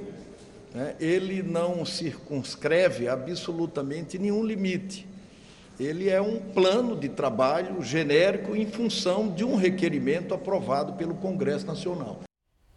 E o Ministério da Saúde recebeu mais um lote da Coronavac com 420 mil doses. Pois é, mas o ritmo da produção e distribuição ainda não é suficiente, está pouco. Sim. Principalmente para garantir agora a segunda dose para os brasileiros que já estão com o reforço da vacina atrasado.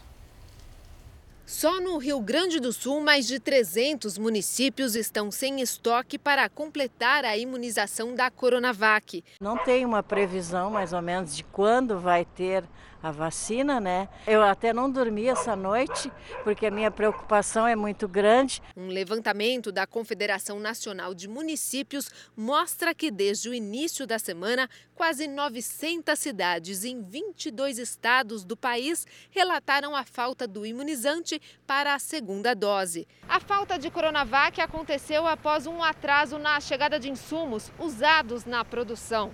Após 11 dias do recebimento, mais 420 mil doses da vacina foram repassadas ao Ministério da Saúde, responsável pela distribuição para os estados. Mas o problema da falta de estoque só deve se normalizar na semana que vem, após um novo repasse. E a chegada da vacina vai encontrar uma fila de brasileiros aflitos com a espera. Em Pernambuco, a Secretaria da Saúde estima que 100 mil pessoas não completaram o esquema vacinal.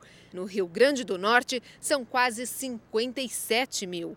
Campo Grande precisa de 21 mil doses para normalizar o reforço da Coronavac. E em Fortaleza, 38 mil pessoas temem perder a capacidade de proteção da vacina por causa da demora em receber a segunda dose. Eles informaram que a segunda dose era entre o dia 22 e o dia 29 como data limite. Chegando aqui, depois de passar três horas na fila, a gente simplesmente é informado que ela não vai ser vacinada hoje. As pessoas, aquelas por, por algum motivo não tenham recebido ainda a segunda dose, elas não perdem a primeira dose fazendo no momento posterior.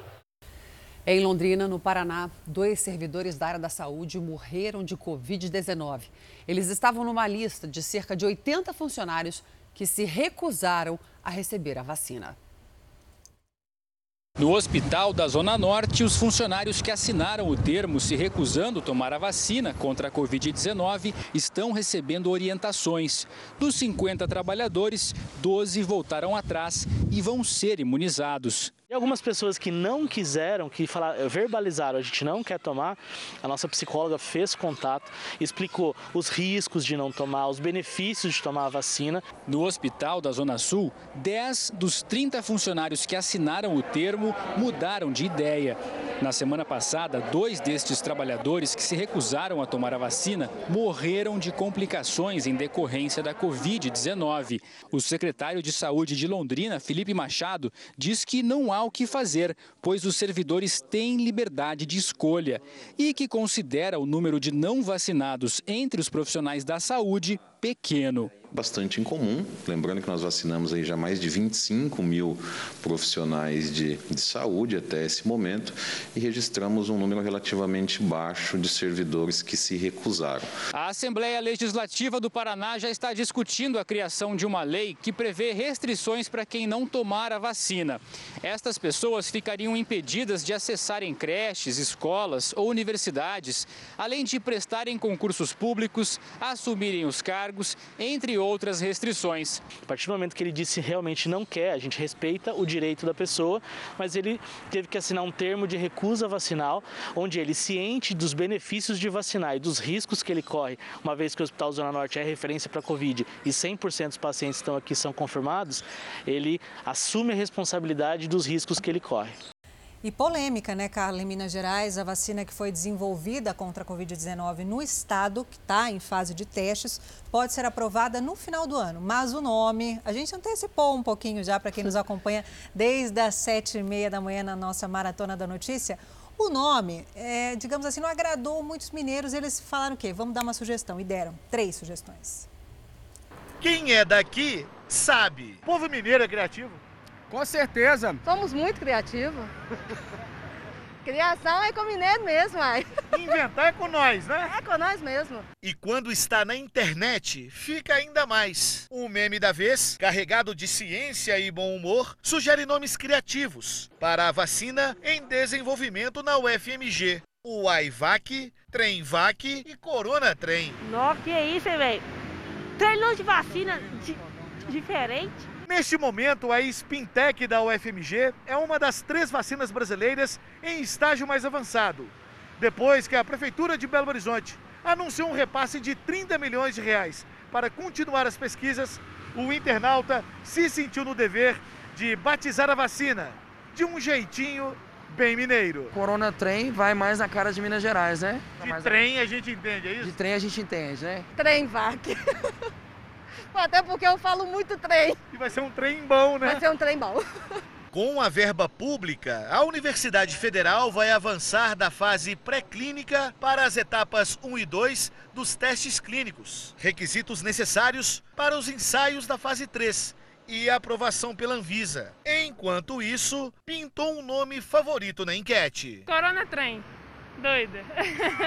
Combina mais? Combina com a gente. Caso os testes confirmem a segurança e a eficácia da vacina, o imunizante deverá chegar ao mercado ainda em 2022.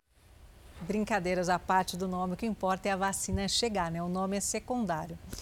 E a gente mostrou ontem aqui no Fala Brasil que quase 300 pessoas podem ter furado a fila da vacinação da Covid-19 em Franca, uma cidade do interior de São Paulo, isso só no mês de abril. O jornalismo da Record TV identificou outros nomes na lista que não são do grupo prioritário. Entre os vacinados, tem até um adolescente de 17 anos. A denúncia agora recai sobre profissionais da educação. Na listagem de abril, pelo menos sete pessoas com menos de 47 anos teriam tomado a primeira dose da vacina. Essa é mais uma de outras supostas irregularidades. O esquema fura-fila já virou alvo da Polícia Civil e segue sendo investigado.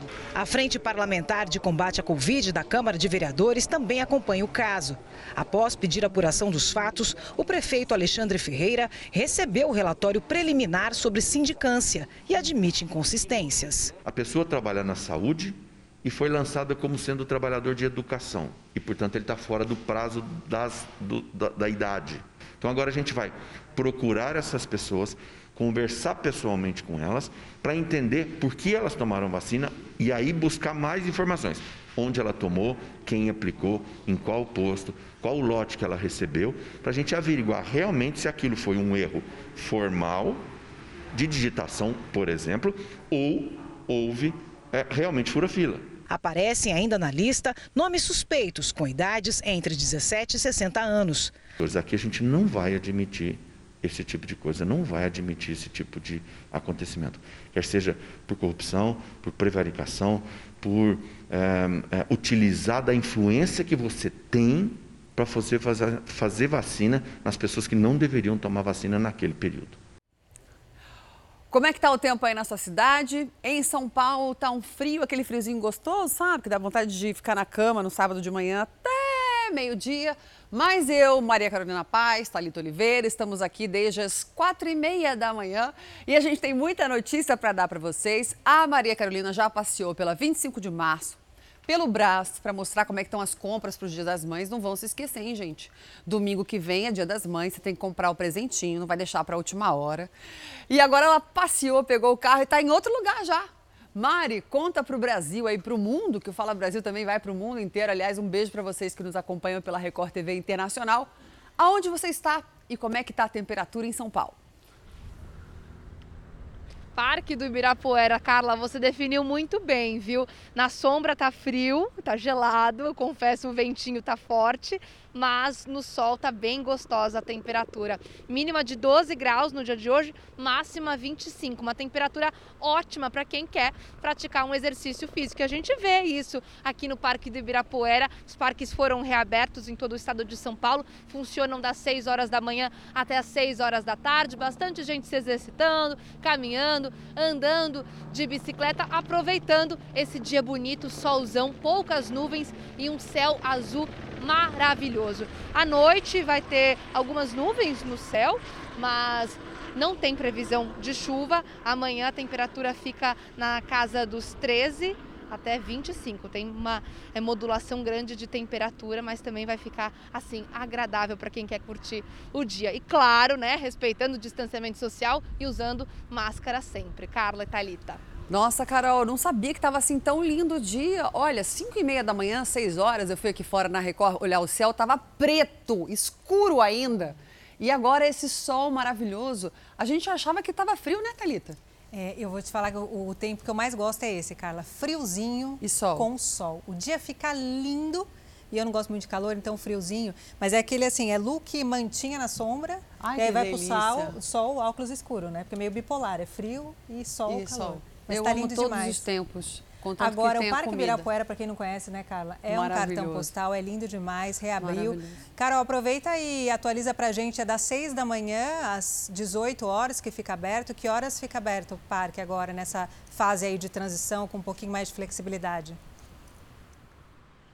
Exatamente, de acordo com o Plano São Paulo, né, de flexibilização, esse é, determina essa fase de transição que os parques podem ficar abertos das 6 horas da manhã até as 6 horas da tarde e tem bastante gente curtindo. Inclusive aqueles flanelinhas, né, que guardam os carros no redor do parque também estão aproveitando. Isso quer dizer que realmente as pessoas estão vindo até os parques para poder curtir um pouco o ar livre. Obrigada, Maria Carolina. Lindíssima repórter, viu? Quando dá para dar um close bonito, o olho lindo que ela tem. E competente. Obrigado, Carol. Bom fim de semana. Obrigado pela companhia desde as 7 da manhã. Eu sigo aqui com a Thalitinha Oliveira. Thalita, o que, que a gente tem agora? Ah, muita notícia, né? Mas nossa equipe é top, né? Todo mundo Olha, eu vou te falar um aqui... negócio. O time do Fala Brasil Vou falar um negócio. Tem a informação, tá mas nascer. tem o jogo de cintura, tá todo, todos os nossos repórteres aí com informação, Queridos. com empatia, carisma. Equipe nota mil. mil. Vamos falar de coronavírus e transporte público. Sabe aquelas imagens que a gente mostra lá, sempre lotado, a gente fica falando, esse é um medo de transmissão do coronavírus? Pois é, parece... Ui, soltou minha blusa aqui, desculpa, a gente prendeu aqui. Depois a gente... Parece que tem uma solução para isso, viu? Quem... Vamos ver se funciona. É. Quem usa o transporte público tem receio de tocar né, em qualquer lugar por medo do coronavírus, mas agora para evitar os riscos de contaminação, uma tecnologia inédita no Brasil, feita aqui, vai começar a ser testada em Guarulhos. na Grande São Paulo. Conta, Thalita. Sensacional, né? Tomara que dê certo, a gente está aqui na torcida. A parte interna do ônibus, sabe, que circulam na cidade, é aquela que a gente segura e tal, vai ser revestida de um plástico. E esse plástico é capaz de matar o vírus. Será? Este é o primeiro aditivo antivírus para plásticos do mundo. A invenção é britânica, antes usada na produção de luvas e sacos de lixo, por exemplo. Com a pandemia, a indústria adaptou o processo de produção e criou esta película de envelopagem. Pode ser uma saída para um dos principais desafios da pandemia: evitar a propagação do coronavírus no transporte público. Quando a empresa nos procurou, ela disse: Olha, temos um produto inovador aqui, testado pela Unicamp e que é muito eficiente no combate ao coronavírus. Na verdade, ele elimina o vírus do corona. Vocês querem testar? A gente falou, com certeza. Guarulhos, que fica na região metropolitana de São Paulo, é a primeira cidade do Brasil a receber essa tecnologia. 858 ônibus, toda a frota do município, devem ser envelopados até o final do mês. A película deve ajudar a proteger cerca de 300 mil passageiros por dia. E a ideia é colocar essa proteção na maior área de toque possível. A proteção é para quando a pessoa está com o vírus nas mãos, ela tem o contato com a superfície e o aditivo age matando o vírus instantaneamente. Então, depois, quando uma próxima pessoa chegar e colocar a mão, ela não vai ser contaminada. Aqui no Brasil, o aditivo D2PAM, como é chamado, foi testado pela Unicamp e teve 99% de eficácia comprovada contra o coronavírus. A substância pode ser adicionada à produção de diversos tipos de plásticos e até em tintas e borrachas. O resultado é um material letal para o vírus. Ao entrar em contato com a superfície que tem o defensivo, o coronavírus é atacado por partículas que rompem a membrana externa de proteção dele. Assim, ele morre. Nós já testamos vários plásticos com atividade antiviral, tá? Com atividade muito boa, que você pode colocar numa mesa, pode colocar alimentos dentro, você pode colocar num banco. São polímeros adicionados então nesse plástico. Agora a ideia é testar a resistência da película.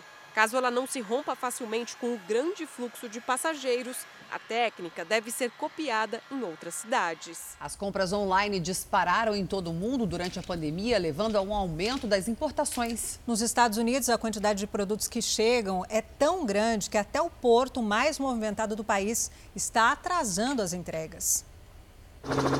Congestionamento de navios cargueiros. Só no mar de Los Angeles, na Califórnia, 48 deles estão ancorados. O tempo médio de espera para conseguir descarregar é de pelo menos uma semana. E o mesmo acontece em muitos outros portos do país. Os navios parados estão carregados com mercadorias que saíram da China e têm como destino lojas e casas de todos os Estados Unidos. O diretor executivo do complexo portuário mais movimentado do país diz que nunca viu algo parecido em 30 anos de profissão. A pandemia do coronavírus e as medidas de restrição que deixaram os americanos confinados em casa provocaram um boom de compras online. Os pedidos por utensílios de cozinha, eletrodomésticos e equipamentos de ginástica, como bicicletas ergométricas, mais que dobraram em comparação ao mesmo período do ano passado. Segundo o Sindicato dos Portuários, o aumento do consumo desencadeou uma série de problemas nos portos, armazéns, empresas de logística e transporte. A consequência é essa: muitas prateleiras estão ficando vazias. Faltam eletrodomésticos, roupas, alimentos. Essa americana diz que está preocupada. Esta rede de supermercado enfrenta atrasos dos fornecedores e os clientes fazem fila do lado de fora. Eles temem uma escassez de mercadorias. Segundo a companhia, não vai ter jeito. O caos nos portos deve aumentar o preço de muitos produtos. Empresas na Ásia já anunciaram que temem não conseguir contêineres suficientes para enviar toda a demanda de mercadorias para os Estados Unidos. Na contramão, agricultores americanos também estão com dificuldades para enviar soja a clientes da Ásia. Autoridades portuárias americanas não conseguem estimar quando tudo voltará ao normal. Eles temem que o caos nos portos do país possa gerar oscilações em todo o mundo. Um professor de música descobriu por acaso de um menino autista de apenas 13 anos. É que ele invadiu a aula de piano do irmão no litoral de São Paulo. Surge ali um talento que precisa ser incentivado. Esse foi só o trechinho final de uma aula. Que encantou a turma toda. Eu perguntei, você não foi meu aluno? Aí ele aí falou, não, eu venho de uma outra escola. O professor Adonis tem quase 30 anos de profissão. Dá aula de arte nessa escola municipal de Guarujá, que por enquanto está vazia, só ensino remoto. E foi durante uma das aulas online que ele quis falar sobre música, com o oitavo ano. Eu percebi que alguém mexia em algum instrumento e eu pedi a ele que tocasse um pouquinho. Foi onde ele ficou tímido na hora um pouquinho, mas eu pedi, não, qualquer coisa. Eu fiquei assim, extremamente emocionado com a musicalidade que ele apresentou. Prender a atenção dos estudantes que estão em casa durante uma aula online tem sido um desafio para professores nessa pandemia, ainda mais quando são adolescentes. Quem surpreendeu o professor Adonis foi o Domini. Ele tem 13 anos, é autista e nunca teve uma aula de piano. Domini tocou Minha Canção, de Chico Buarque.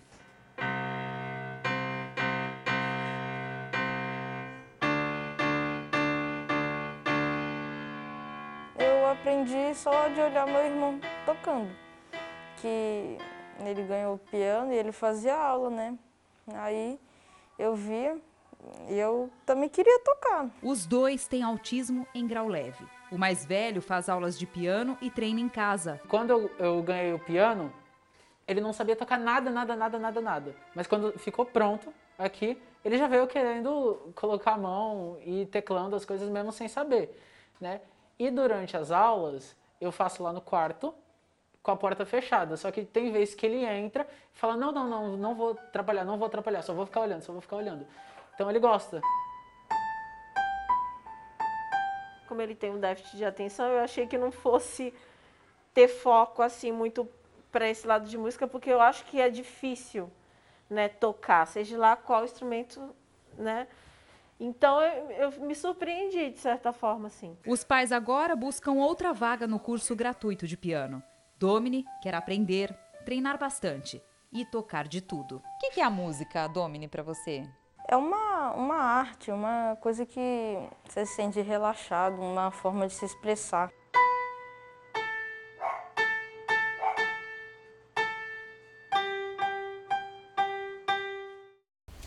Uma boa notícia, né, Carla, para a professora que vive há cinco meses no aeroporto de Salvador. Ela foi para lá porque não tinha dinheiro para pagar o aluguel. Agora, uma ex-aluna se ofereceu e quer ajudar a antiga professora.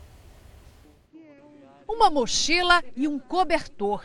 Hoje são os únicos pertences da professora Océia de Souza, de 55 anos. Nos últimos cinco meses, é assim que ela tem vivido percorrendo os corredores do Aeroporto Internacional de Salvador. Para dormir, tenta se acomodar nos bancos onde quase não há espaço. Eu não tive as condições de pagar é, aluguel é, e vim para aqui porque era mais seguro. Para se alimentar, ela conta com a ajuda de doações. Nas padarias, né, nos supermercados e restaurantes, que eles me dão comida. Oceia parou de dar aulas porque sofre de fibromialgia, síndrome caracterizada por dores crônicas e generalizadas pelo corpo. Por causa das faltas constantes ao trabalho, foi retirada da folha de pagamento do Estado. Tem dia que eu estou à disposição, tá bem, mas no outro dia já não dá. Aí já são dores, aí você já se cansa.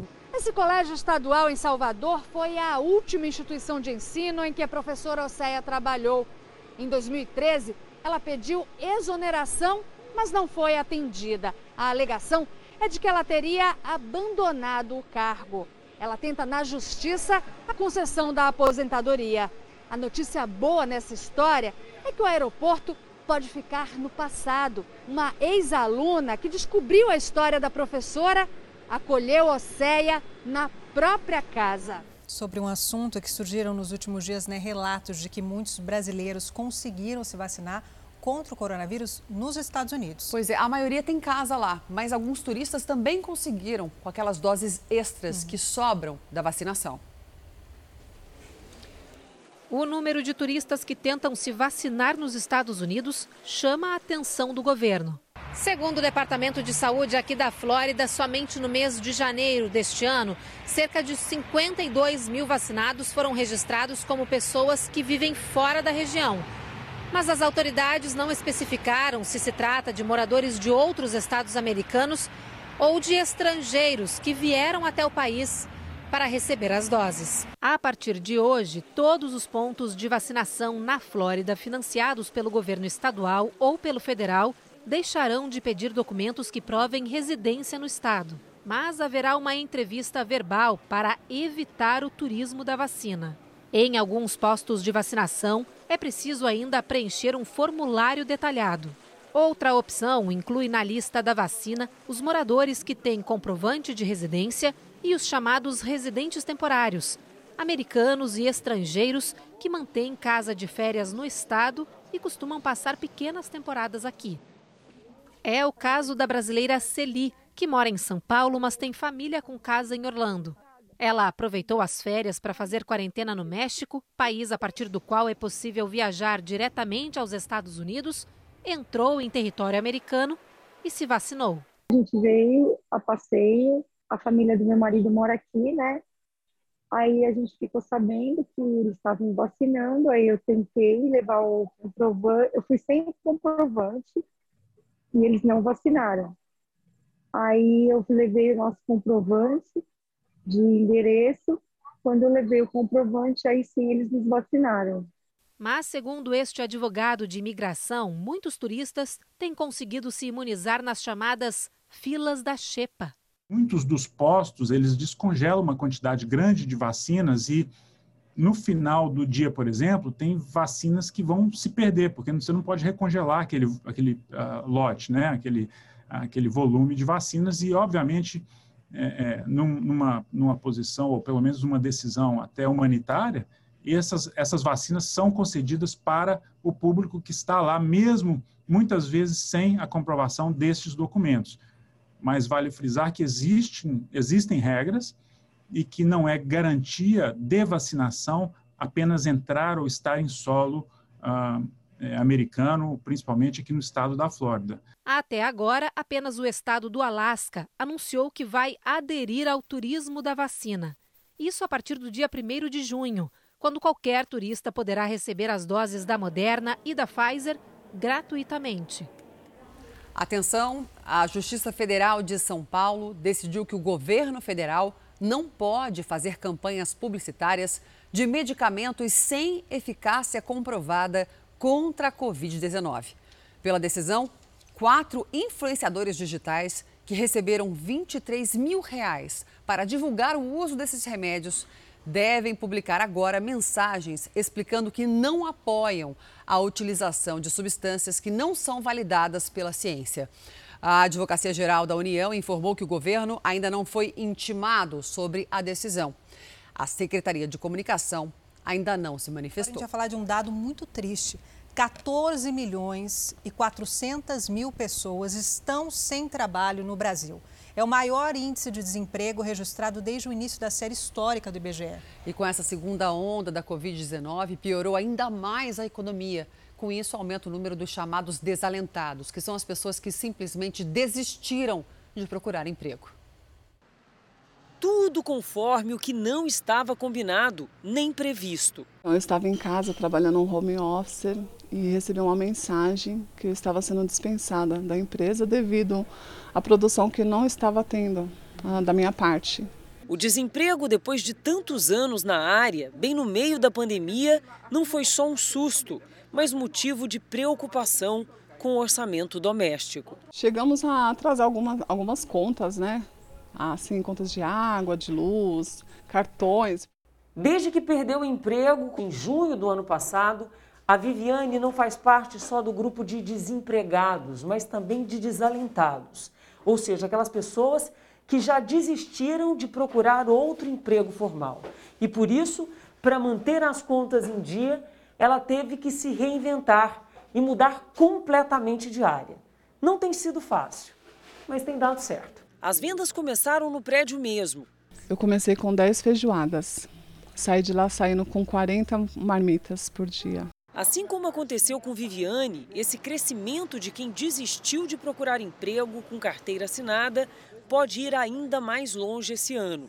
Aqueles que trabalham informalmente, é, grande parte eles dependem do contato pessoal, não é? Por exemplo, o caso da faxineira. Ela entra e sai na casa, é contato pessoal. E as famílias, com medo de, de transmissão de vírus, acabaram cancelando o trabalho da faxineira, da empregada doméstica, da merendeira. A pesquisa por amostra de domicílio, a PNAD contínua, divulgada pelo IBGE, mostra que a taxa de desocupação no trimestre de dezembro do ano passado a fevereiro desse ano é de 14,4% e a taxa de subutilização é de 29,2%. Parece estável se comparada com o trimestre anterior de setembro a novembro de 2020.